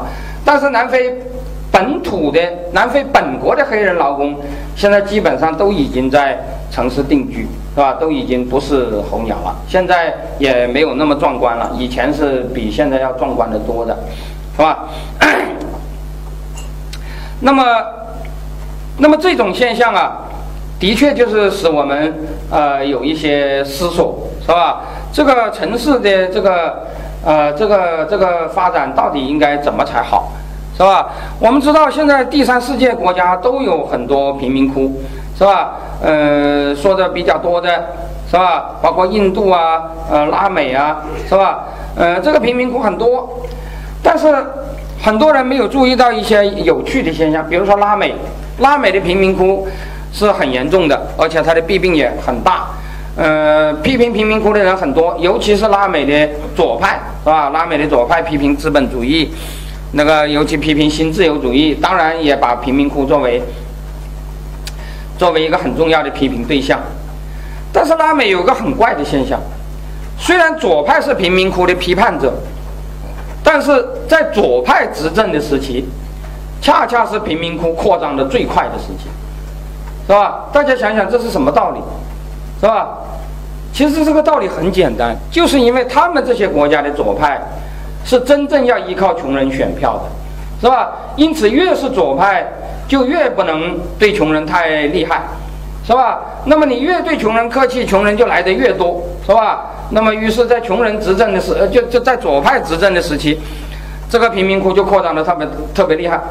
相反，如果是右翼军人执政，他倒是可以搞城管的，是吧？他倒是可以那个那个啊，派出很多人，呃，见到那些印第安人什么就揍一通，是吧？然后就把你打得脸上不见血，身上不见伤，周围不见人，呃，把所有的力量都用上，是吧？呃，怎么绝不能轻易放过，是吧？什么等等等等，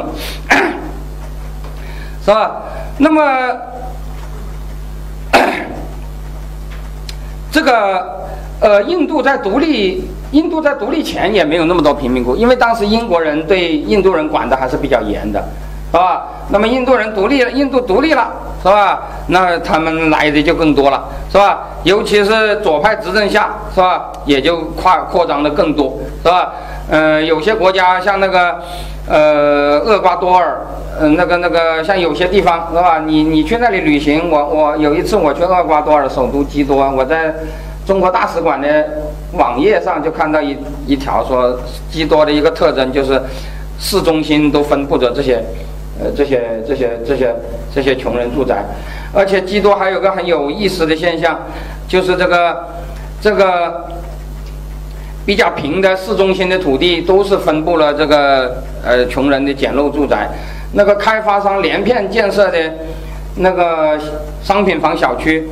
都是在开发条件很差的地方，就是那个很陡的那个那个四四五十度的那种那种陡坡，是吧？你就可以看到那个开发商盖的那些地方，是吧？然后那个呃基多这个城市的上面那个平的地方全是穷人住的，是吧？然后那个这个这个这个呃呃这个都都是都是在那些地方，是吧？然后这个呃基多这个地方还有圈地运动，不过这个圈地运动。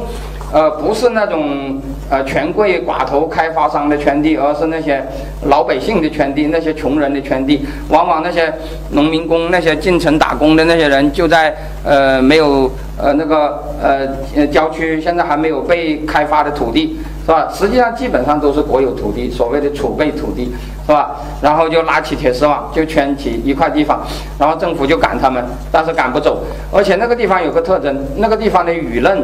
也都是同情穷人的，是吧？然后政府赶就会受到一些舆论的谴责，是吧？于是这些穷人就逐渐逐渐就在那里待下来了，是吧？我们在基多的郊区就看到一一片铁丝网，是吧？他们那些人就说，那是我们圈的，是吧？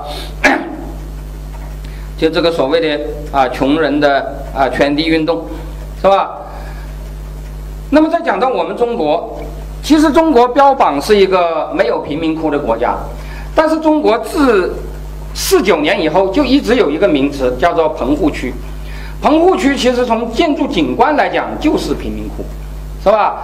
但是中国的棚户区啊，其实大部分是那个呃，用我们今天的话讲叫做旧社会遗留下来的，是吧？就是那个四九年以前，中国的城市有大量的棚户区，这个棚户区基本上也是新移民，是吧？像上海的棚户区基本上都是呃苏北，是吧？嗯，那个苏北在，比如说饥荒啊、兵荒马乱，大量的人就跑到上海，然后就形成上海的棚户区。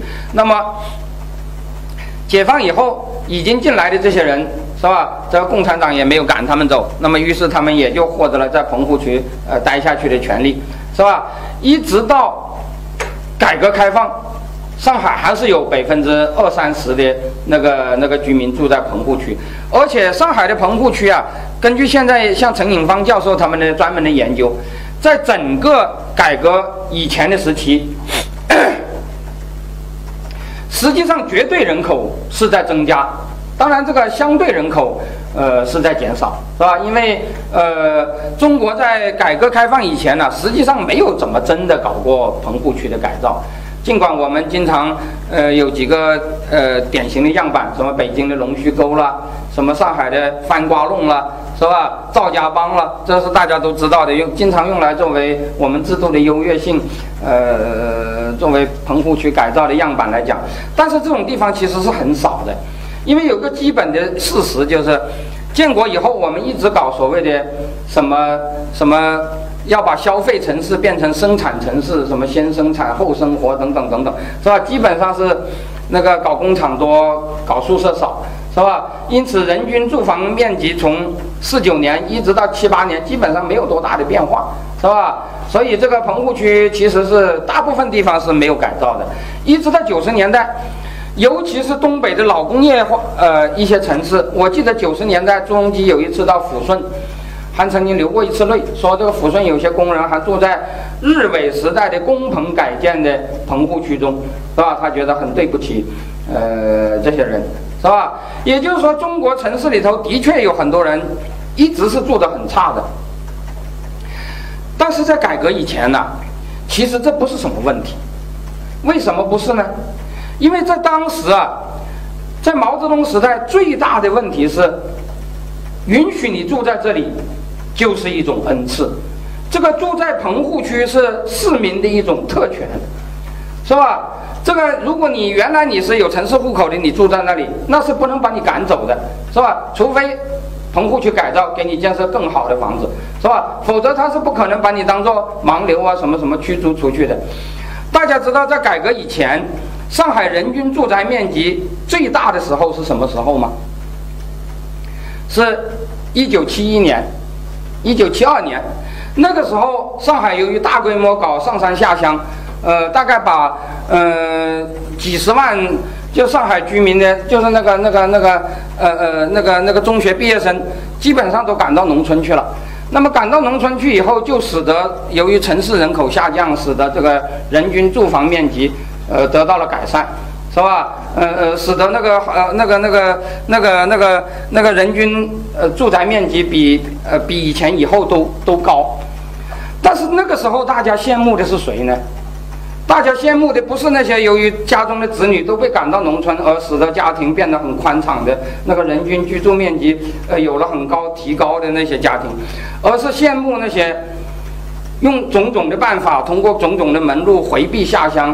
全家还是挤在一个阁楼里头，挤住得很挤，但是可以保持家庭团聚的那些人家，那些人家都被大家羡慕，说：“哎呀，真了不起，真有本事，呃，居然可以做到不下乡，是吧？” 大家都都觉得这是非常羡慕的，是吧？反而那个家庭空空的啊，那些呃人均住宅面积很高的，就被认为是很不幸的那个、那个、那个、那个，是吧？那个时候，中国老百姓，大家知道。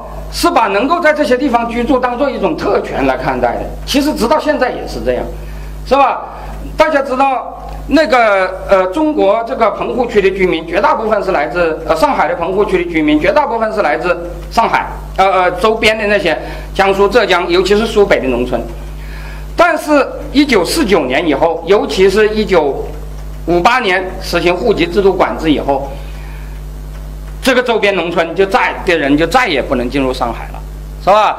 呃，三年困难时期，即使像江苏这样的地方也发生大饥荒，很多地方都饿死了大量的人，是吧？嗯，我们知道江苏的宝应事件，宝应一个县就饿死了五万多人，是吧？即使是上海周边很富的常熟，就是我们今天吃大闸蟹的那个地方，当时也饿死了一亿呃呃呃一万人，是吧？呃，当然比起很多地方那那算是少的。但是大量的人被饿死，饿死你就饿死，你也不能跑到城里来的，是吧？用这种办法，是吧？使得这个城里的那个棚户区没有再扩大，但是也没有缩小，是吧？那么今天我们把棚户区当做一种合法的居住区，这里我要讲，今天我们中国啊，呃，没有贫民没有贫民窟这个概念。但是我们中国的这个住房比较差的人，主要就是三种人：一种是城里有城里户口的人住的比较差的，那就是住在棚户区的。这种人呢，在改革开放的这三十多年，尤其是最近的房地产开发中啊，基本上已经解决的差不多了，是吧？那么其他的人，这里我要说，所谓棚户区是有特权含义的，也就是说，所谓的棚户区就是住在里头的人不能赶的人，那叫棚户区。是吧？那么我们现在还有另外一个概念，叫做城中村。城中村其实就建筑景观来讲，其实和棚户区的区别也不大。但是它和棚户区的区别在哪里呢？区别就在于城中村基本上住的都是外来的租户，是吧？城中村的居民往往是原来城市周边地区农村户口的人。是吧？那么农村户口的人，他们现在基本上都不住在这个地方，他们基本上都另外盖了房子或者另外买了房子，是吧？那么他们的房子都让外面的人来住，而且为了尽量的吸取租户，把这个城中村的房子建筑密度搞得很高，是吧？呃，而且那个那倒不是棚户，那都是楼房，而且那个楼房都是，呃，我们叫叫做什么接吻楼，是吧？就是那个楼房与楼房挨得非常之近，几乎是那个那个晾衣服的杆子一伸就杵到那对面那个楼上去，是吧？就是那样那样的那种那种那种高密度的高密度的简易楼群，是吧？这个城中村的改造是我们现在城市改造的一个非常呃重要的话题，是吧？可是我们现在讲的城中村改造的确有进步，因为以前都是强拆，现在也还是强拆，但是现在的强拆比以前，呃，要条件要优惠了，是吧？就是那个给的补偿是相当高的，有的补偿甚至已经可以达到，呃，我觉得就是很多人是通过拆迁致富的，是吧？呃，拆迁成了呃大富翁的都不在少数，是吧？因此，我觉得中国的拆迁呢，虽然现在还是有很多毛病。但是就政府和房主的关系而言，现在应该比原来是进步多了，是吧？尽管还不是自愿的，还不是市场交易，但是它的强制色彩和补偿标准都比以前高得多。不过这里我要讲，尽管有这些进步，这个进步只是针对房主而言的。中国的城中村改造最大的利益相关群体其实不是这些房主，因为中国的大部分的城中村。这个房主和，呃，都不住在这里，真正住在这里的是人口十几倍于房主的那些外来租房者，而中国城中村改造在这方面到现在为止没有任何进步可言。对于这些外来的租户，还是实行无条件驱逐的，是吧？而且我们知道城中村改造很重要的一个一个呃一个考虑。就是你要跟城中村的房主讨价还价，是吧？因为城中村的房主建了这房子，招了租户，呃，赚钱。那么怎么办呢？政府要使得这个城中村的居民没有讨价还价的能力。现在他们城中村改造的第一步，就是去查证，是吧？呃，借查证为名，把城中村的租户全部都赶跑。赶跑了，你这个房子租不出去了，你不就没有讨价还价的呃资格了吗？是吧？你就你你你你漫天要价的能能力就比较差了，是吧？因此这个呃驱无条件驱逐租户成了成了第一步。这里我还要讲，这也当然也是一个进步，因为在因为在那个孙志刚事件以前，呃，中国农民如果你没有办暂住证，你在城里居住是是很危险的，是吧？就是那个随时，呃，就像当年的南非一样，是吧？就是你如果没有带那个证件，随时抓住了就会把你那个那个拘留起来，去让你去呃去去呃去去罚罚你做苦役，是吧？呃，但是呃出现孙志刚事件以后，呃中国这个对对农民的查证就有点放松了。呃，这个和南非是一样的。南非由于沙佩维尔惨案啊，由于这些事情的发生，到了南非后后面也是这样，他就不轻易抓人了，就变成什么呢？就变成罚款，是吧？呃，中国也是一样，只不过南非这个现象是，呃，发生在七十年代，中国发生在呃本世纪。是吧？中国这个城市，呃，政策的变化和南非几乎是一模一样的。他们虽然他们双方没有约过，是吧？而且互相都不知道，但是里头的逻辑都是差不多的。原来是见人就抓，现在是，呃，现在是，现在是开始改成罚款，是吧？而且有的时候罚款如果不是，如果不是什么特殊的时候，它一般来讲也那个密度也不是那么高。所以现在进城的农民有很多是不办暂住证的。我这里还要讲，在中国不仅进入城市有门槛，办暂住证也是有门槛的。现在在很多城市都规定办暂住证，第一你要有比较长的那个就业合同，比如说你有稳定的工作，你要有呃一年以上的聘用呃那个合同。第二你还要有合法的居住场所，这个合法的居住场所。在上海、北京，在很多地方都有具体的规定。第一，你不能共租，你必须单租；第二，你人均居住呃租住面租房面积不得低于多少多少，是吧？专门有人统计过，上海的这个外来的农民工中，能够租房住的，不是住在集体宿舍的，能够过家庭生活的，只有百分之四十几。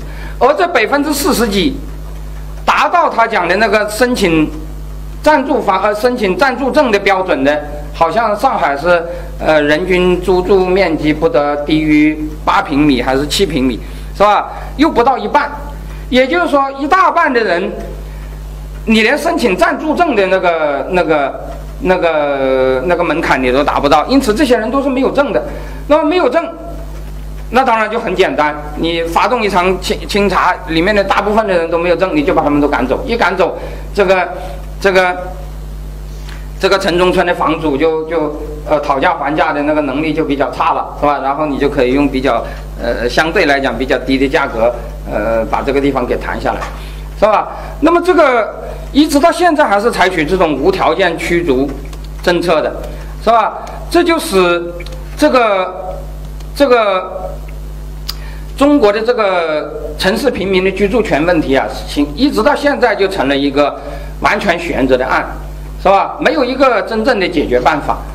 那么现在有些地方就提出盖廉租房，可是这里我要知道这个，我我要告诉大家，这个保障性住房啊，在西它是从西方学来的制度，可是西方的保障房制度，呃，尤其是廉租房，它本来就是为贫民区的居民设计的，也就是说，你理直气壮的住在贫民窟，没有谁能够赶走你。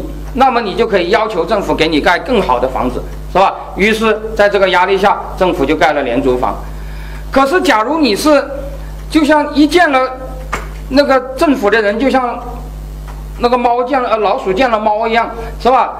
呃，我们在深圳曾经采访过一些这个这些住户，是吧？我们说你们的这个条件那么差，我们报道出去。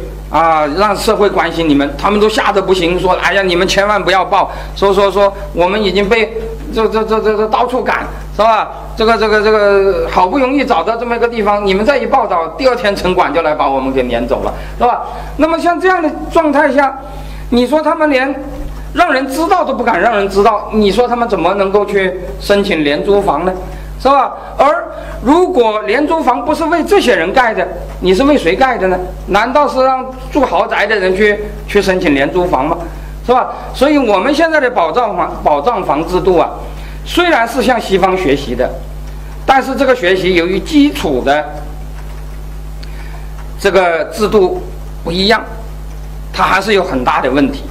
我们今天的保障房制度，我这里我刚才已经讲了，西方的保障房制度也有问题。但是那个问题和我们，呃的问题不一样。西方的问题是福利制度本身的问题，而中国的住房保障制度到目前为止，还是一种负福利保障制度，是吧？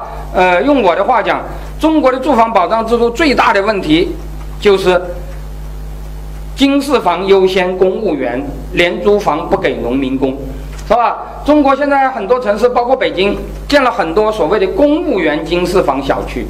实际上就是以经适房的名义给官员分配的那个变变相的福利房，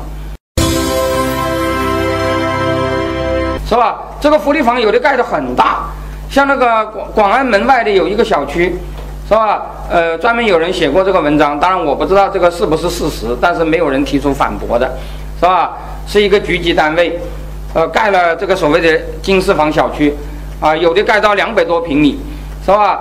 然后这个小区中完全是按照级别的，是吧？什么部长房、局长房、呃处长房、科长房，这个这个单位只是个局级单位，但是他盖了一个部长楼，这个房盖了以后一直空着，因为这个这个单位只是个局级单位。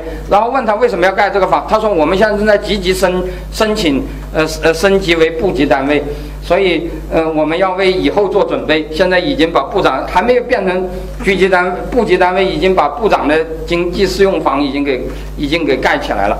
我们现在的所谓的保障性住房，有很大一部分就是这些房子，是吧？那么还有一部分就是所谓的经济适用，呃，就是所谓的廉租房。廉租房现在有人说那个标准太高，是吧？比如毛于轼老师就认为廉租房不应该有呃单独的厕所。呃呃，应该那个那个让富人不去争，呃，只有穷人愿意去住，是吧？这样的话，廉租房才能真正的照顾穷人。于是网上有很多人骂毛于轼先生歧视穷人，什么什么什么等等等等。其实我觉得真正的问题不在于这儿，真正的问题在于按照我们现在绝大多数城市的那个廉租房政策，申有能力申请廉租房的还是本地户口的人。而本地户口的人，说实在的，没有多少这种需求，是吧？如果你居住在棚户区，现在这个棚户区改造，很多房地产商都迫不及待，是吧？早就可以通过其他办法来解决，是吧？那么你不是住在棚户区，你原来住的就不错，你有什么理由去申请什么廉租房呢？是吧？所以中国如果真的要盖保障性住房，它当然就是要给穷真正的穷人盖的，而所谓的真正的穷人，当然就是新移民，是吧？因此，如果你不解决这个问题，中国的新移民这个问题就永远没办法解决。那么，呃，在几年以前。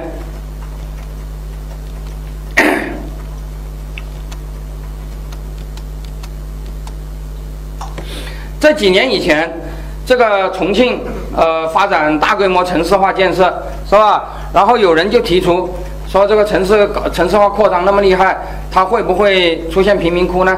呃，尤尤其有一个印度斯坦奇报，因为印度贫民窟很多嘛，就问重庆市的市长，呃，现在他也还是当了市长，就这个这个重庆最近发生的变故，呃，并没有影响，呃，并没有影响他。这个黄市长啊，他说重庆永远不会有贫民窟。是吧？他讲的理由有三个，是吧？说，呃，政府的拆迁补偿是够的，啊，这个拆迁户可以自己去买房子。第二个是城市经济发展很快，呃，农民工进城以后都能找到工作。其实这两个理由，我觉得是根本不能成立的，是吧？因为你说，农民工进城能找到工作，他就能买得起商品房吗？是吧？现在不要说农民工，就城里人自己也不见得就能够凭工资能够买得起商品房的，是吧？而且你这个拆迁补偿足够解决，也足够买房子。其实老实说，如果是城中村原来的房主，城中村原来的房主本来就没有住房问题，是吧？真正有住房问题的是租户，而不是房主，是吧？你补偿也是补偿房主，你又不是补偿租户，是吧？他真正的理由是第三个，他说啊。中国的农民呢，喜欢做两栖人。这是中国文化，说中国人喜欢妻离子散，是吧？说中国人喜欢一个人到城里来打工，把家庭留在农村，不像你们西方人这么这么讨厌，喜欢全家待在一块儿，是吧？呃，这是你们的劣根性，而我们比你们伟大，我们喜欢妻离子散的，是吧？所以我们呃不用考虑这个问题，我们就是那他们单身进城来打工，把他们弄到一栋工棚里头，让他们去住着，然后管得很严，外来的人进不去，里面的人也出不来，是吧？那就行了，也不会造造成。治安问题，然后他们的家庭就就来呃呃待在黑人家园是吧？然后到了一定的时期就把他们赶回去是吧？而且他们也是实行部落集体所有制的是吧？由部落安排他们的那个那个那个那个那个善后是吧？呃，就就就就行了是吧？因此我们就消灭了这种这种做法，呃，可是这个能够行得通吗？是吧？呃，后来到了后来。呃，我们这位市长先生又说了，他说这个两栖人现象是有毛病的，什么毛病呢？因为土地的使用不经济，是吧？呃，他发现这个城市的呃这个这个农民到城里来打工，但是农村又有一块土地，呃，他觉得不好。不好的原因不是因为农民妻离子散，而是因为土地不经济。于是他就开始打那个呃呃呃呃农民土地的主意，是吧？又采取了一些办法。我们都知道，呃，那几年说实在的，我对重庆模式有我的批评，但是我的批评绝不是他搞的福利太多了，呃，造成什么政府债务，是吧？我觉得重庆模式其实没有搞什么福利，是吧？重庆在薄熙来时代搞了很多公租房。但是基本上没有搞廉租房，是吧？去了解重庆的人都知道，重庆搞的公租房，它的条例就明着写着，这个公租房的租金是市场化标准，没有什么福利特征的，是吧？就是很贵的房租，是吧？你当然，它这里头没有户籍限制，农民工如果能够买呃租得起，你就来租，是吧？这个它倒是开放的。我觉得老实说，农民工如果真的有钱，他也的确是没有住房问题。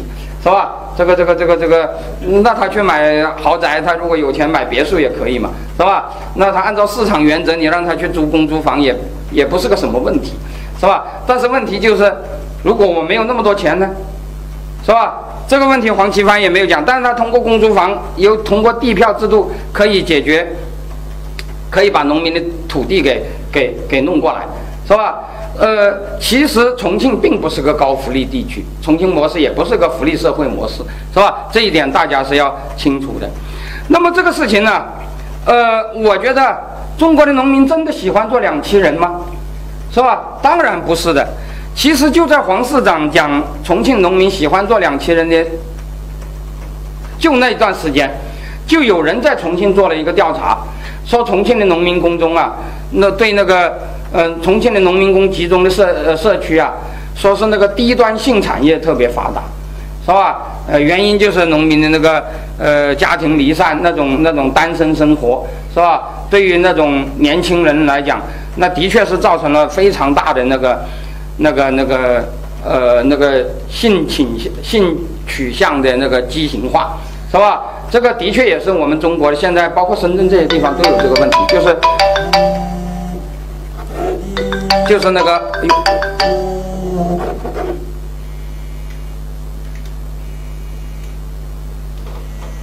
就是那个，呃，就是那个低端性产业很发达，是吧？由于由于这种这种家庭离散，是吧？呃，中国啊，现在呃没有贫民窟问题，但是有严重的家庭离散问题。我们像一讲农民工的问题，就要讲到呃留守老人、留守儿童、呃留守。呃，留守妇女是吧？这个所谓的三留守，那个三留守人口在中国加上农民工是吧？呃，家庭离散人口在中国现在达到两三亿之多，是吧？这将来是一个非常严重的问题。呃，最近我们看到在一次那个呃国外的一次那个一些左派朋友开的一次呃 NGO 会议上，我们中国的一个 NGO 的发言人在那里强烈批判那个呃西方的城市化道路。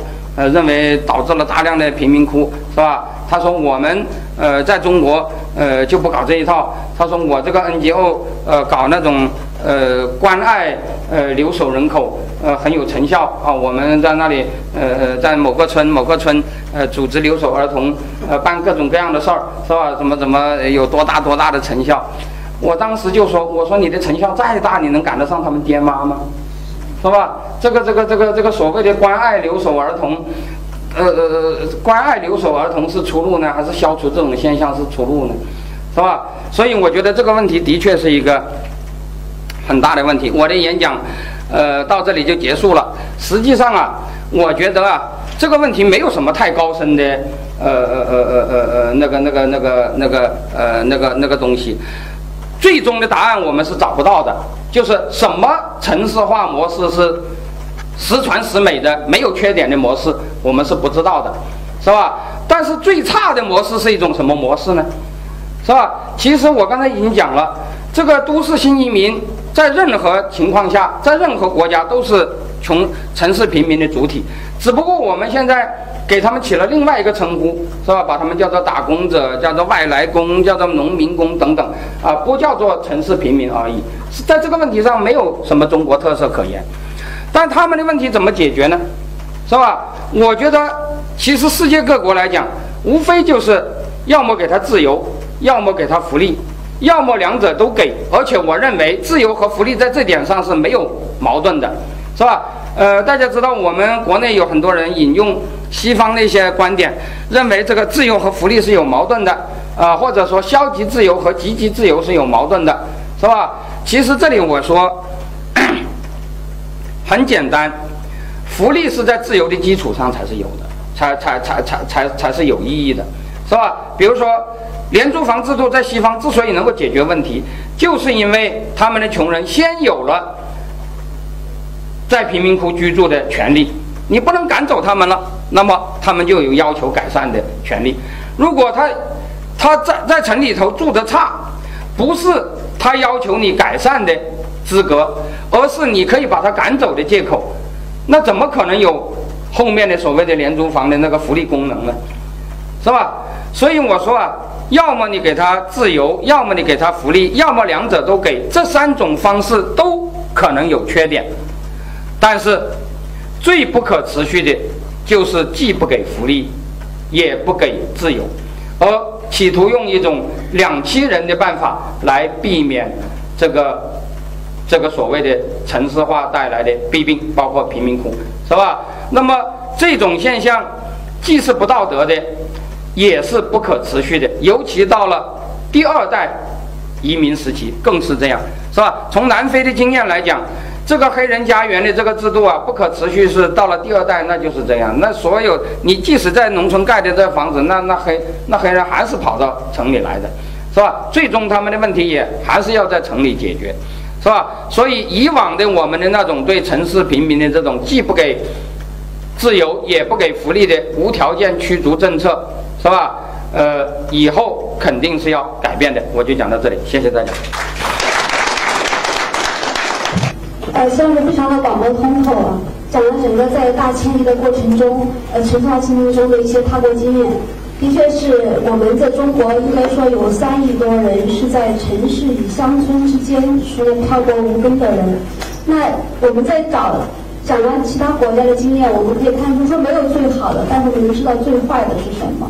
呃，接下来是提问的时间。这个今这个演讲主要讲的是关于这个还可以回农村的农民工，但是现在就是政府这个制度给我们制造了一种新的一类人，就从农村出来的，比如说你读了一个大学，然后你想再回去，他不让你的户口再返回农村，给你一个城市户口。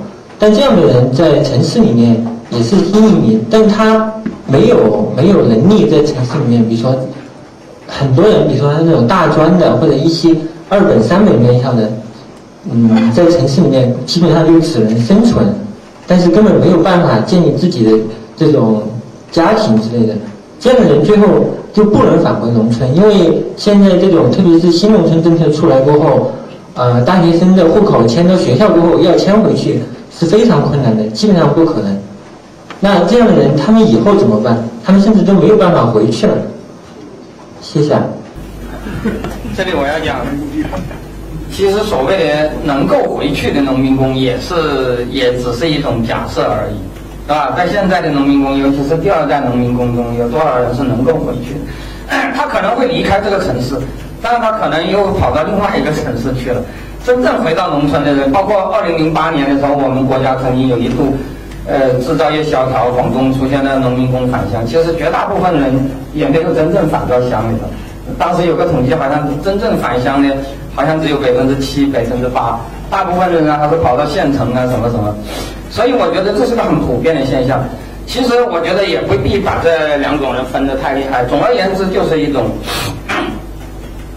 这个城市的弱势人群是新移民，这一点在中国和在其他城市是没有什么差别的，是吧？那么对于新移民应该怎么办？这的确是中国下一步这个中国的城市化面临的一个非常大的挑战，是吧？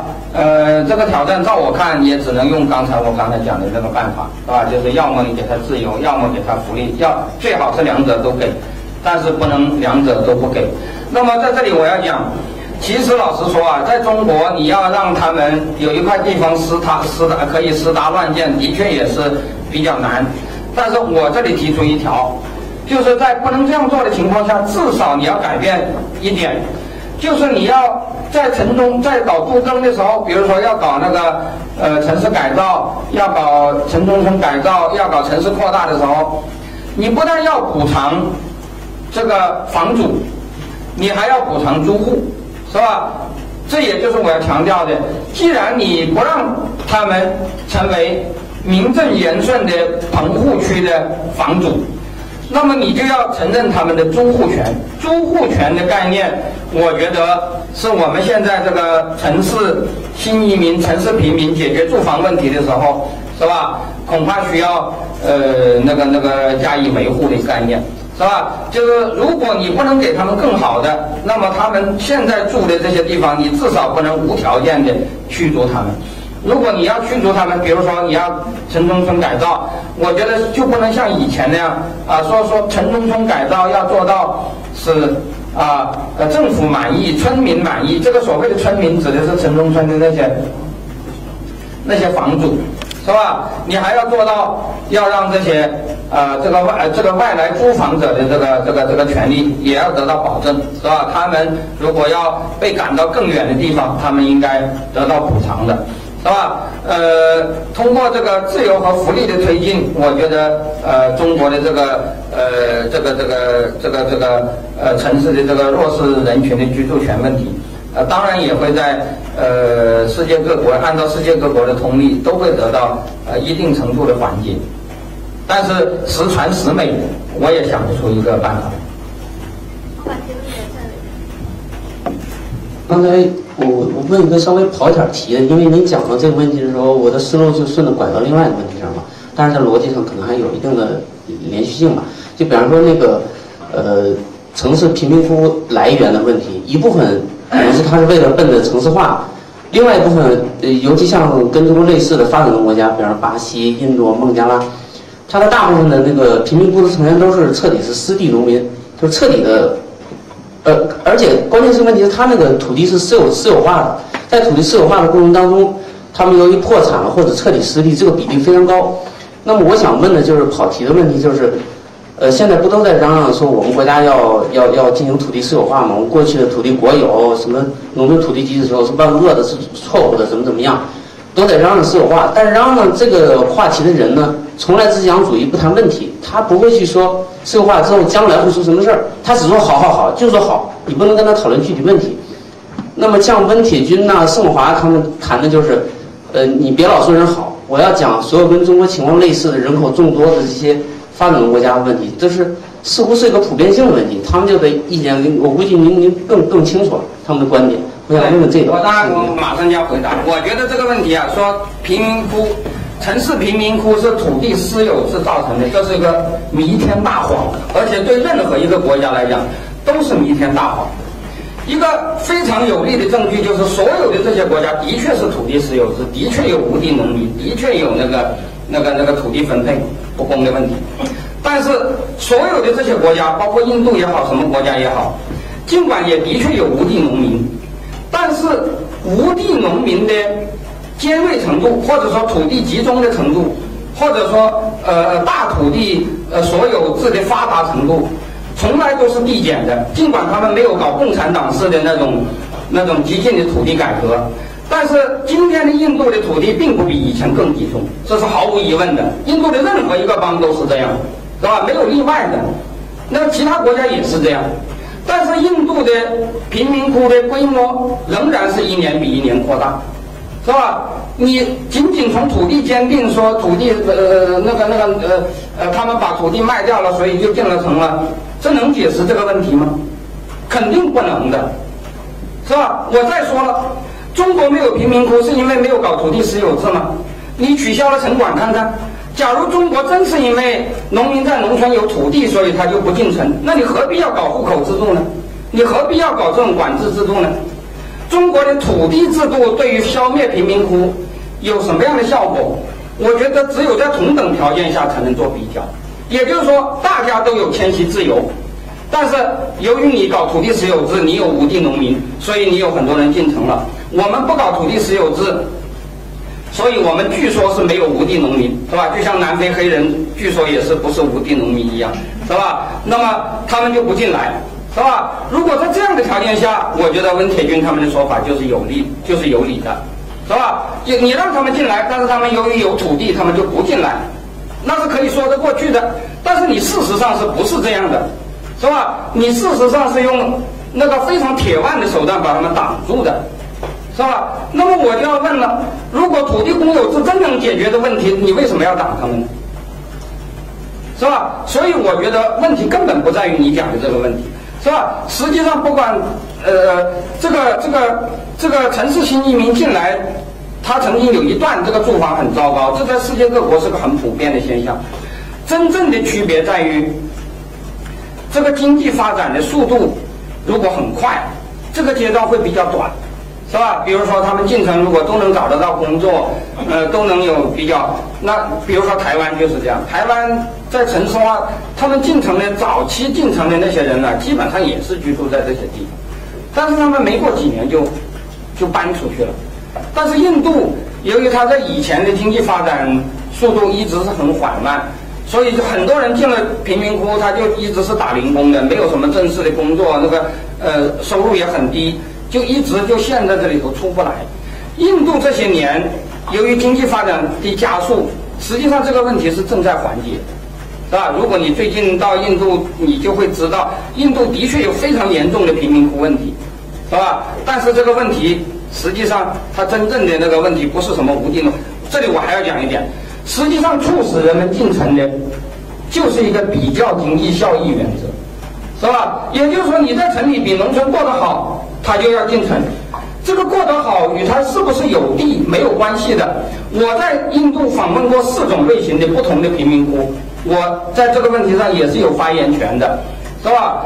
呃，我当然没有非常做过系统的统计，但是我接触过大量的印度的农民，他不是没有土地的，或者说他是为了进城把土地卖掉的，不是没有土地才被迫进城的。是吧？你要搞清楚一点，因为在土地私有制条件下的确很多进城的人是没有了土地，但是他这个因果关系是倒过来的，是吧？不是说他因为没有土地在农村活不下去跑到城里，而是因为他跑到城里了，他就觉得没有必要保留土地了，把土地卖掉了，是吧？如果农民真的有这样的诉求，我们为什么要抵制呢？我们把他管得死死的，这对他。是更有好处吗？是吧？所以我觉得用贫民窟这个理由，这里我要讲，我并不是说土地私有制就没有弊病，但是你说用防止贫民窟的理由来来剥夺农民的地权，我觉得就跟当年的南非，呃，说说为了为了让那个流动劳工制度可以维持，就就就就就不让黑人有有土地私有权一样，那完全是站不住脚的。所以秦老师好一直用了很多篇幅在讲南非的问题。我觉得我们中国有户口政策，户口的隔离可以说堪比种族隔离。然后 这个。其实温铁军老师，我跟他也是在好几次会议上呃见到，尤其在非洲那一次肯尼亚的时候，他也是在赞美我们的集体土地所有制，说中国为什么非常呃经济发展快，为什么富裕，是因为我们有非常优越的集体经济所有制。我当时就想问他，我就说那我们当时以前也有曾经有饿死那么多人的，也是集体经济所有制，你又怎么解释呢？所以当时就这个是有很多。呃，我我觉得最好是哪天，呃，刚才还还想问秦老师，刚才讲的那个他们在做关爱留守儿童的是哪位老师？您讲名字？我就不不想涉及了。好，好，看下一个我我曾经在那个场合跟他有过一场争议争争论。好。秦老师你好，是这样，现在网上也有一些对您的其他的批评，比如说有一个叫铅笔社的，这个大部分很傻，他们的言论大部分很傻，在我看来，但是。我看到一个类似倾向的，就讲的是您所说的左手福利，右手，呃自由，然后守一条共同底线。但是他是这么说的，他说，社会的演进它并不是在调鸡尾酒，我福利少一点我就加一点福利，自由多一点我就减一点自由，它是路径依赖的。你只有先在搞定自由的这个这个前提之下再去。讲福利才可以，否则就会成了，呃，你在权力在权力垄断所有的资源，而且这个，在就在现在这个时代吧，如果你去再讲福利的话，可能会让权力有更多的这个分配资源的这个冲动，其实并没有好的。我不知道您怎么看这个。呃，其实啊，我刚才已经讲了这个问题，因为我刚才已经讲了，就是说，假如你不能让穷人有居住权，那这个所谓的廉租房就没有意义的，是吧？因为廉租房从来就是给这些住得很差的人提供的，并不是给住得好的人提供。如果住得差你就赶走他，那你那你，也就是说，他首先要有自由，就是说他首先要有住的权利，然后他才能享受福利。那么恰恰在这个问题上，我在福利问题上，我一直强调是福利问责，而不是福利授权。也就是说，我我强调福利的时候，一直强调是老百姓向政府要求福利，政府必须满足老百姓的要求，而不是政府指令老百姓去干什么，而且。限权和问责是并行的，一方面要限制政府的掠夺，限制政府向向呃对对老百姓的侵权；另一方面，老百姓可以向政府问责，是吧？只有问责的福利才可能是正福利。比如说，对于这些农民工而言，一方面这个政府要拆他们的房子，他们要抗议；另一方面，你不但不拆，你不但不能拆，我还可以向你要，是吧？比如说，再讲一个简单的例子，就是这个农民工教育问题，是吧？农民工教育问题，政府是承诺了义务教育的，但是现在做不到。政府一方面提供不了义务教育，一方面又要拆民工学校，是吧？一方面要又要剥夺农民工自己低成本解决这些问题的办法。那当然，我觉得这两方面都要做的。一方面，政府要拆，我就要抵制；另一方面，我还要问你要这个这个这个义务教育，你不给还是不行的，是吧？这里我还要说，我刚才讲了那么多的南非。南非在解决进城黑人的这个这个这个教育这个问题上，应该说做的比我们好得多。所谓脱亮的地方，没有上不起学，没有没有没有上呃没有学可上的黑人的。当时黑人抗议的是什么呢？所谓说黑人抗议的是两条，第一条就是黑人的人均公共教育资经费要比白白要比白人低，是吧？这是种族歧视的一个罪恶了，是吧？他也有公立学校，但公立学校的拨款没有白人多。第二。他们抗议教育的内容，说白人对他们进行奴化教育，是吧？但是从来没有说他们没有学可上的。但是我们现在城市这个这个这个这个这个农民工子女上学的问题，一直到现在还是一个非常严重的问题。所以我觉得福利是要讲的，但是我在福利问题上，我在另外一些场合曾经一再强调，我讲的是福利问责。是吧？我们中国人的福利观念一定要有一个改变，一定要从感恩型福利观转变成问责型福利观。这个福利是我们向政府要的，不是政府恩赐我们的。政府给了，我们不用感谢；政府不给，我们就要要，是吧？在这个情况下，当然，争取这种福利和争取自由其实是同一同样的一个回事，这两者是没有矛盾的。刘老师您好，呃，请问您怎么看待一些像富士康这样的企业？给工人提供的这样一些居住，呃，现在特别是对一些热点问题，您有些什么样的解析？呃，谢谢。这个关于福利富富士康这个事儿，我专门写过一篇文章，你你去看看就就是了，好吧？这个这个因为占用时间，我我我就不专门回答这个问题了。我觉得富士康这个事件呢，的确反映了这个农农民工现在面临的非常严重的处境。但是这个严重处境主要并不是企业造成的，是吧？主呃，我并不想为富士康辩护。富士康也许真的是血汗，呃，不是也许，我认为它就是血汗工厂，是吧？但是中国哪一个工厂不是血汗工厂？除了一些有有特权的那个什么什么金融啊，什么房地产啊，什么资源，呃，什么那个那个，反正除了有除了那种垄断性的企业以外，是吧？凡是处在竞争。残酷竞争状态下的企业都是那个、那个、那个、那个、那个那个血汗工厂，是吧？而且这里我要讲，农民工自杀现象早在七十年代末、八十年代初已经非常多，是吧？呃，而且当时的农民工自杀并不是发生在私营企业，是发生在国营企业中的农村来的那种轮轮换工、外包工，这个在我的那篇文章中都提到的，是吧？所以这个事情呢，它还是一个农民工。没有办法融入城市，呃，导导致他对这个生活的未来完全失去信心，导致的这么这么这么这么一种现象。这个不能说仅仅是某一个企业的问题。很高兴一个月内第三次听您演讲，就是我记得去年那个沈志华先生出版那个《一个大国崛起与崩溃》的时候，其中专门有一章是论及当时苏联的那个福利分房，就是福那个房子特特权制度吧。然后其中中国的这个您提到的这个现在我的这种分房体系，某种意义上是承继苏联时代那个呃过来的，但是好像在苏联过程中并没有产生这种大量的所谓城市贫民窟的问题，也就在转型过程中也没有呃听到这方面的研究。我我知道您是苏俄问题专家，不知道对苏联这个贫民窟问题是否有一个研究。第二个就是。除了农民工问题的平民化，其实现在也有很多媒体关注到所谓以彝族为代表的知识精英阶层的这种赤贫化的状况，大学生彝族那个村庄被拆迁。那么您对这个问题有什么样的见解？谢谢。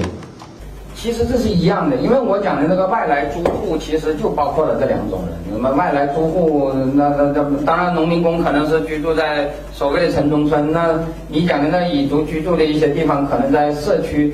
上是另外一些社区，什么宋庄啊，什么什么什么这一类的地方，对吧？但是我刚才讲的就是，呃，中国现在特别需要解决的就是这个租户权问题，而且中国的这种特殊的租户权是指的相对于政府而言的租户权，不是相对于房主而言的租户权，因为通常。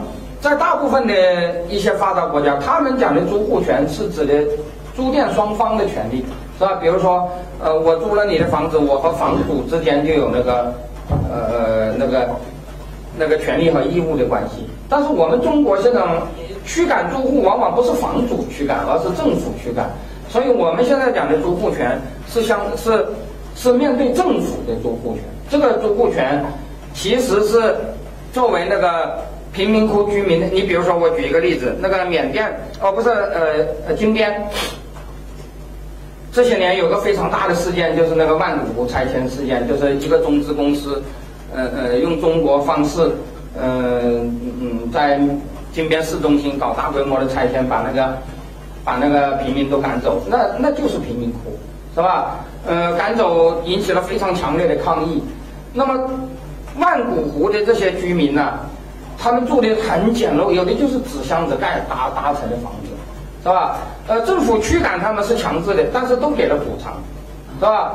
呃呃，一个一个就是纸箱子搭的房子，他要给八千美元，啊，八千美元当然是很少的数字，但是柬埔寨要比中国穷得多啊，是吧？而且这个纸板的房子也是用我们中国的话讲就是违章建筑，如果赶走你是绝对没有那一分钱都不会给你，不把你打不把你打个半死就算便宜你了。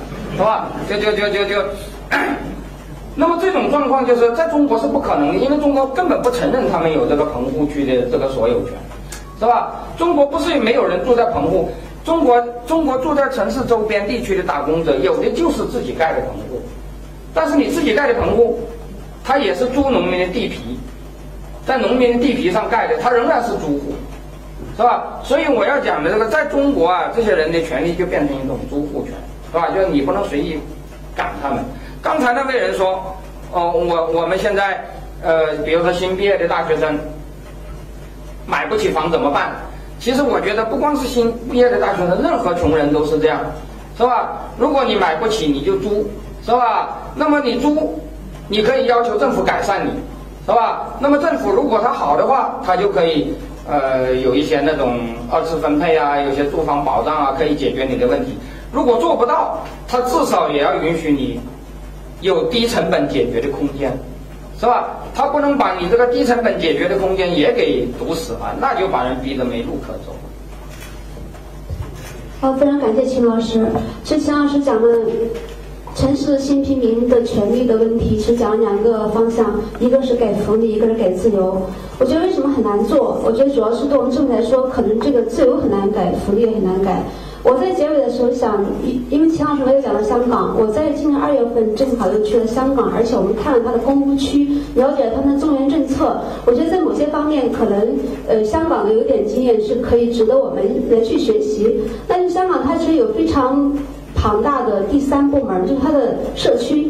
我们到呃天水围、呃石家石家尾村，还有那个深水埗，都去那地方。它基本上就是说，它是由有些福利政策是由社区来做的，当然它经费是来自于政府，所以它有这样大量的就能够把这样的做好。我们在天水围的是天水围是一个三十多万人的一个公务区，然后这里我们进了一个公务区家里去探访，他来自大陆，他在有三个女儿，然后他对他每每三个女儿。未成年，未成年三个女儿每一个月可以能够有一千六百元港币的这个经费，可以供养他们成长。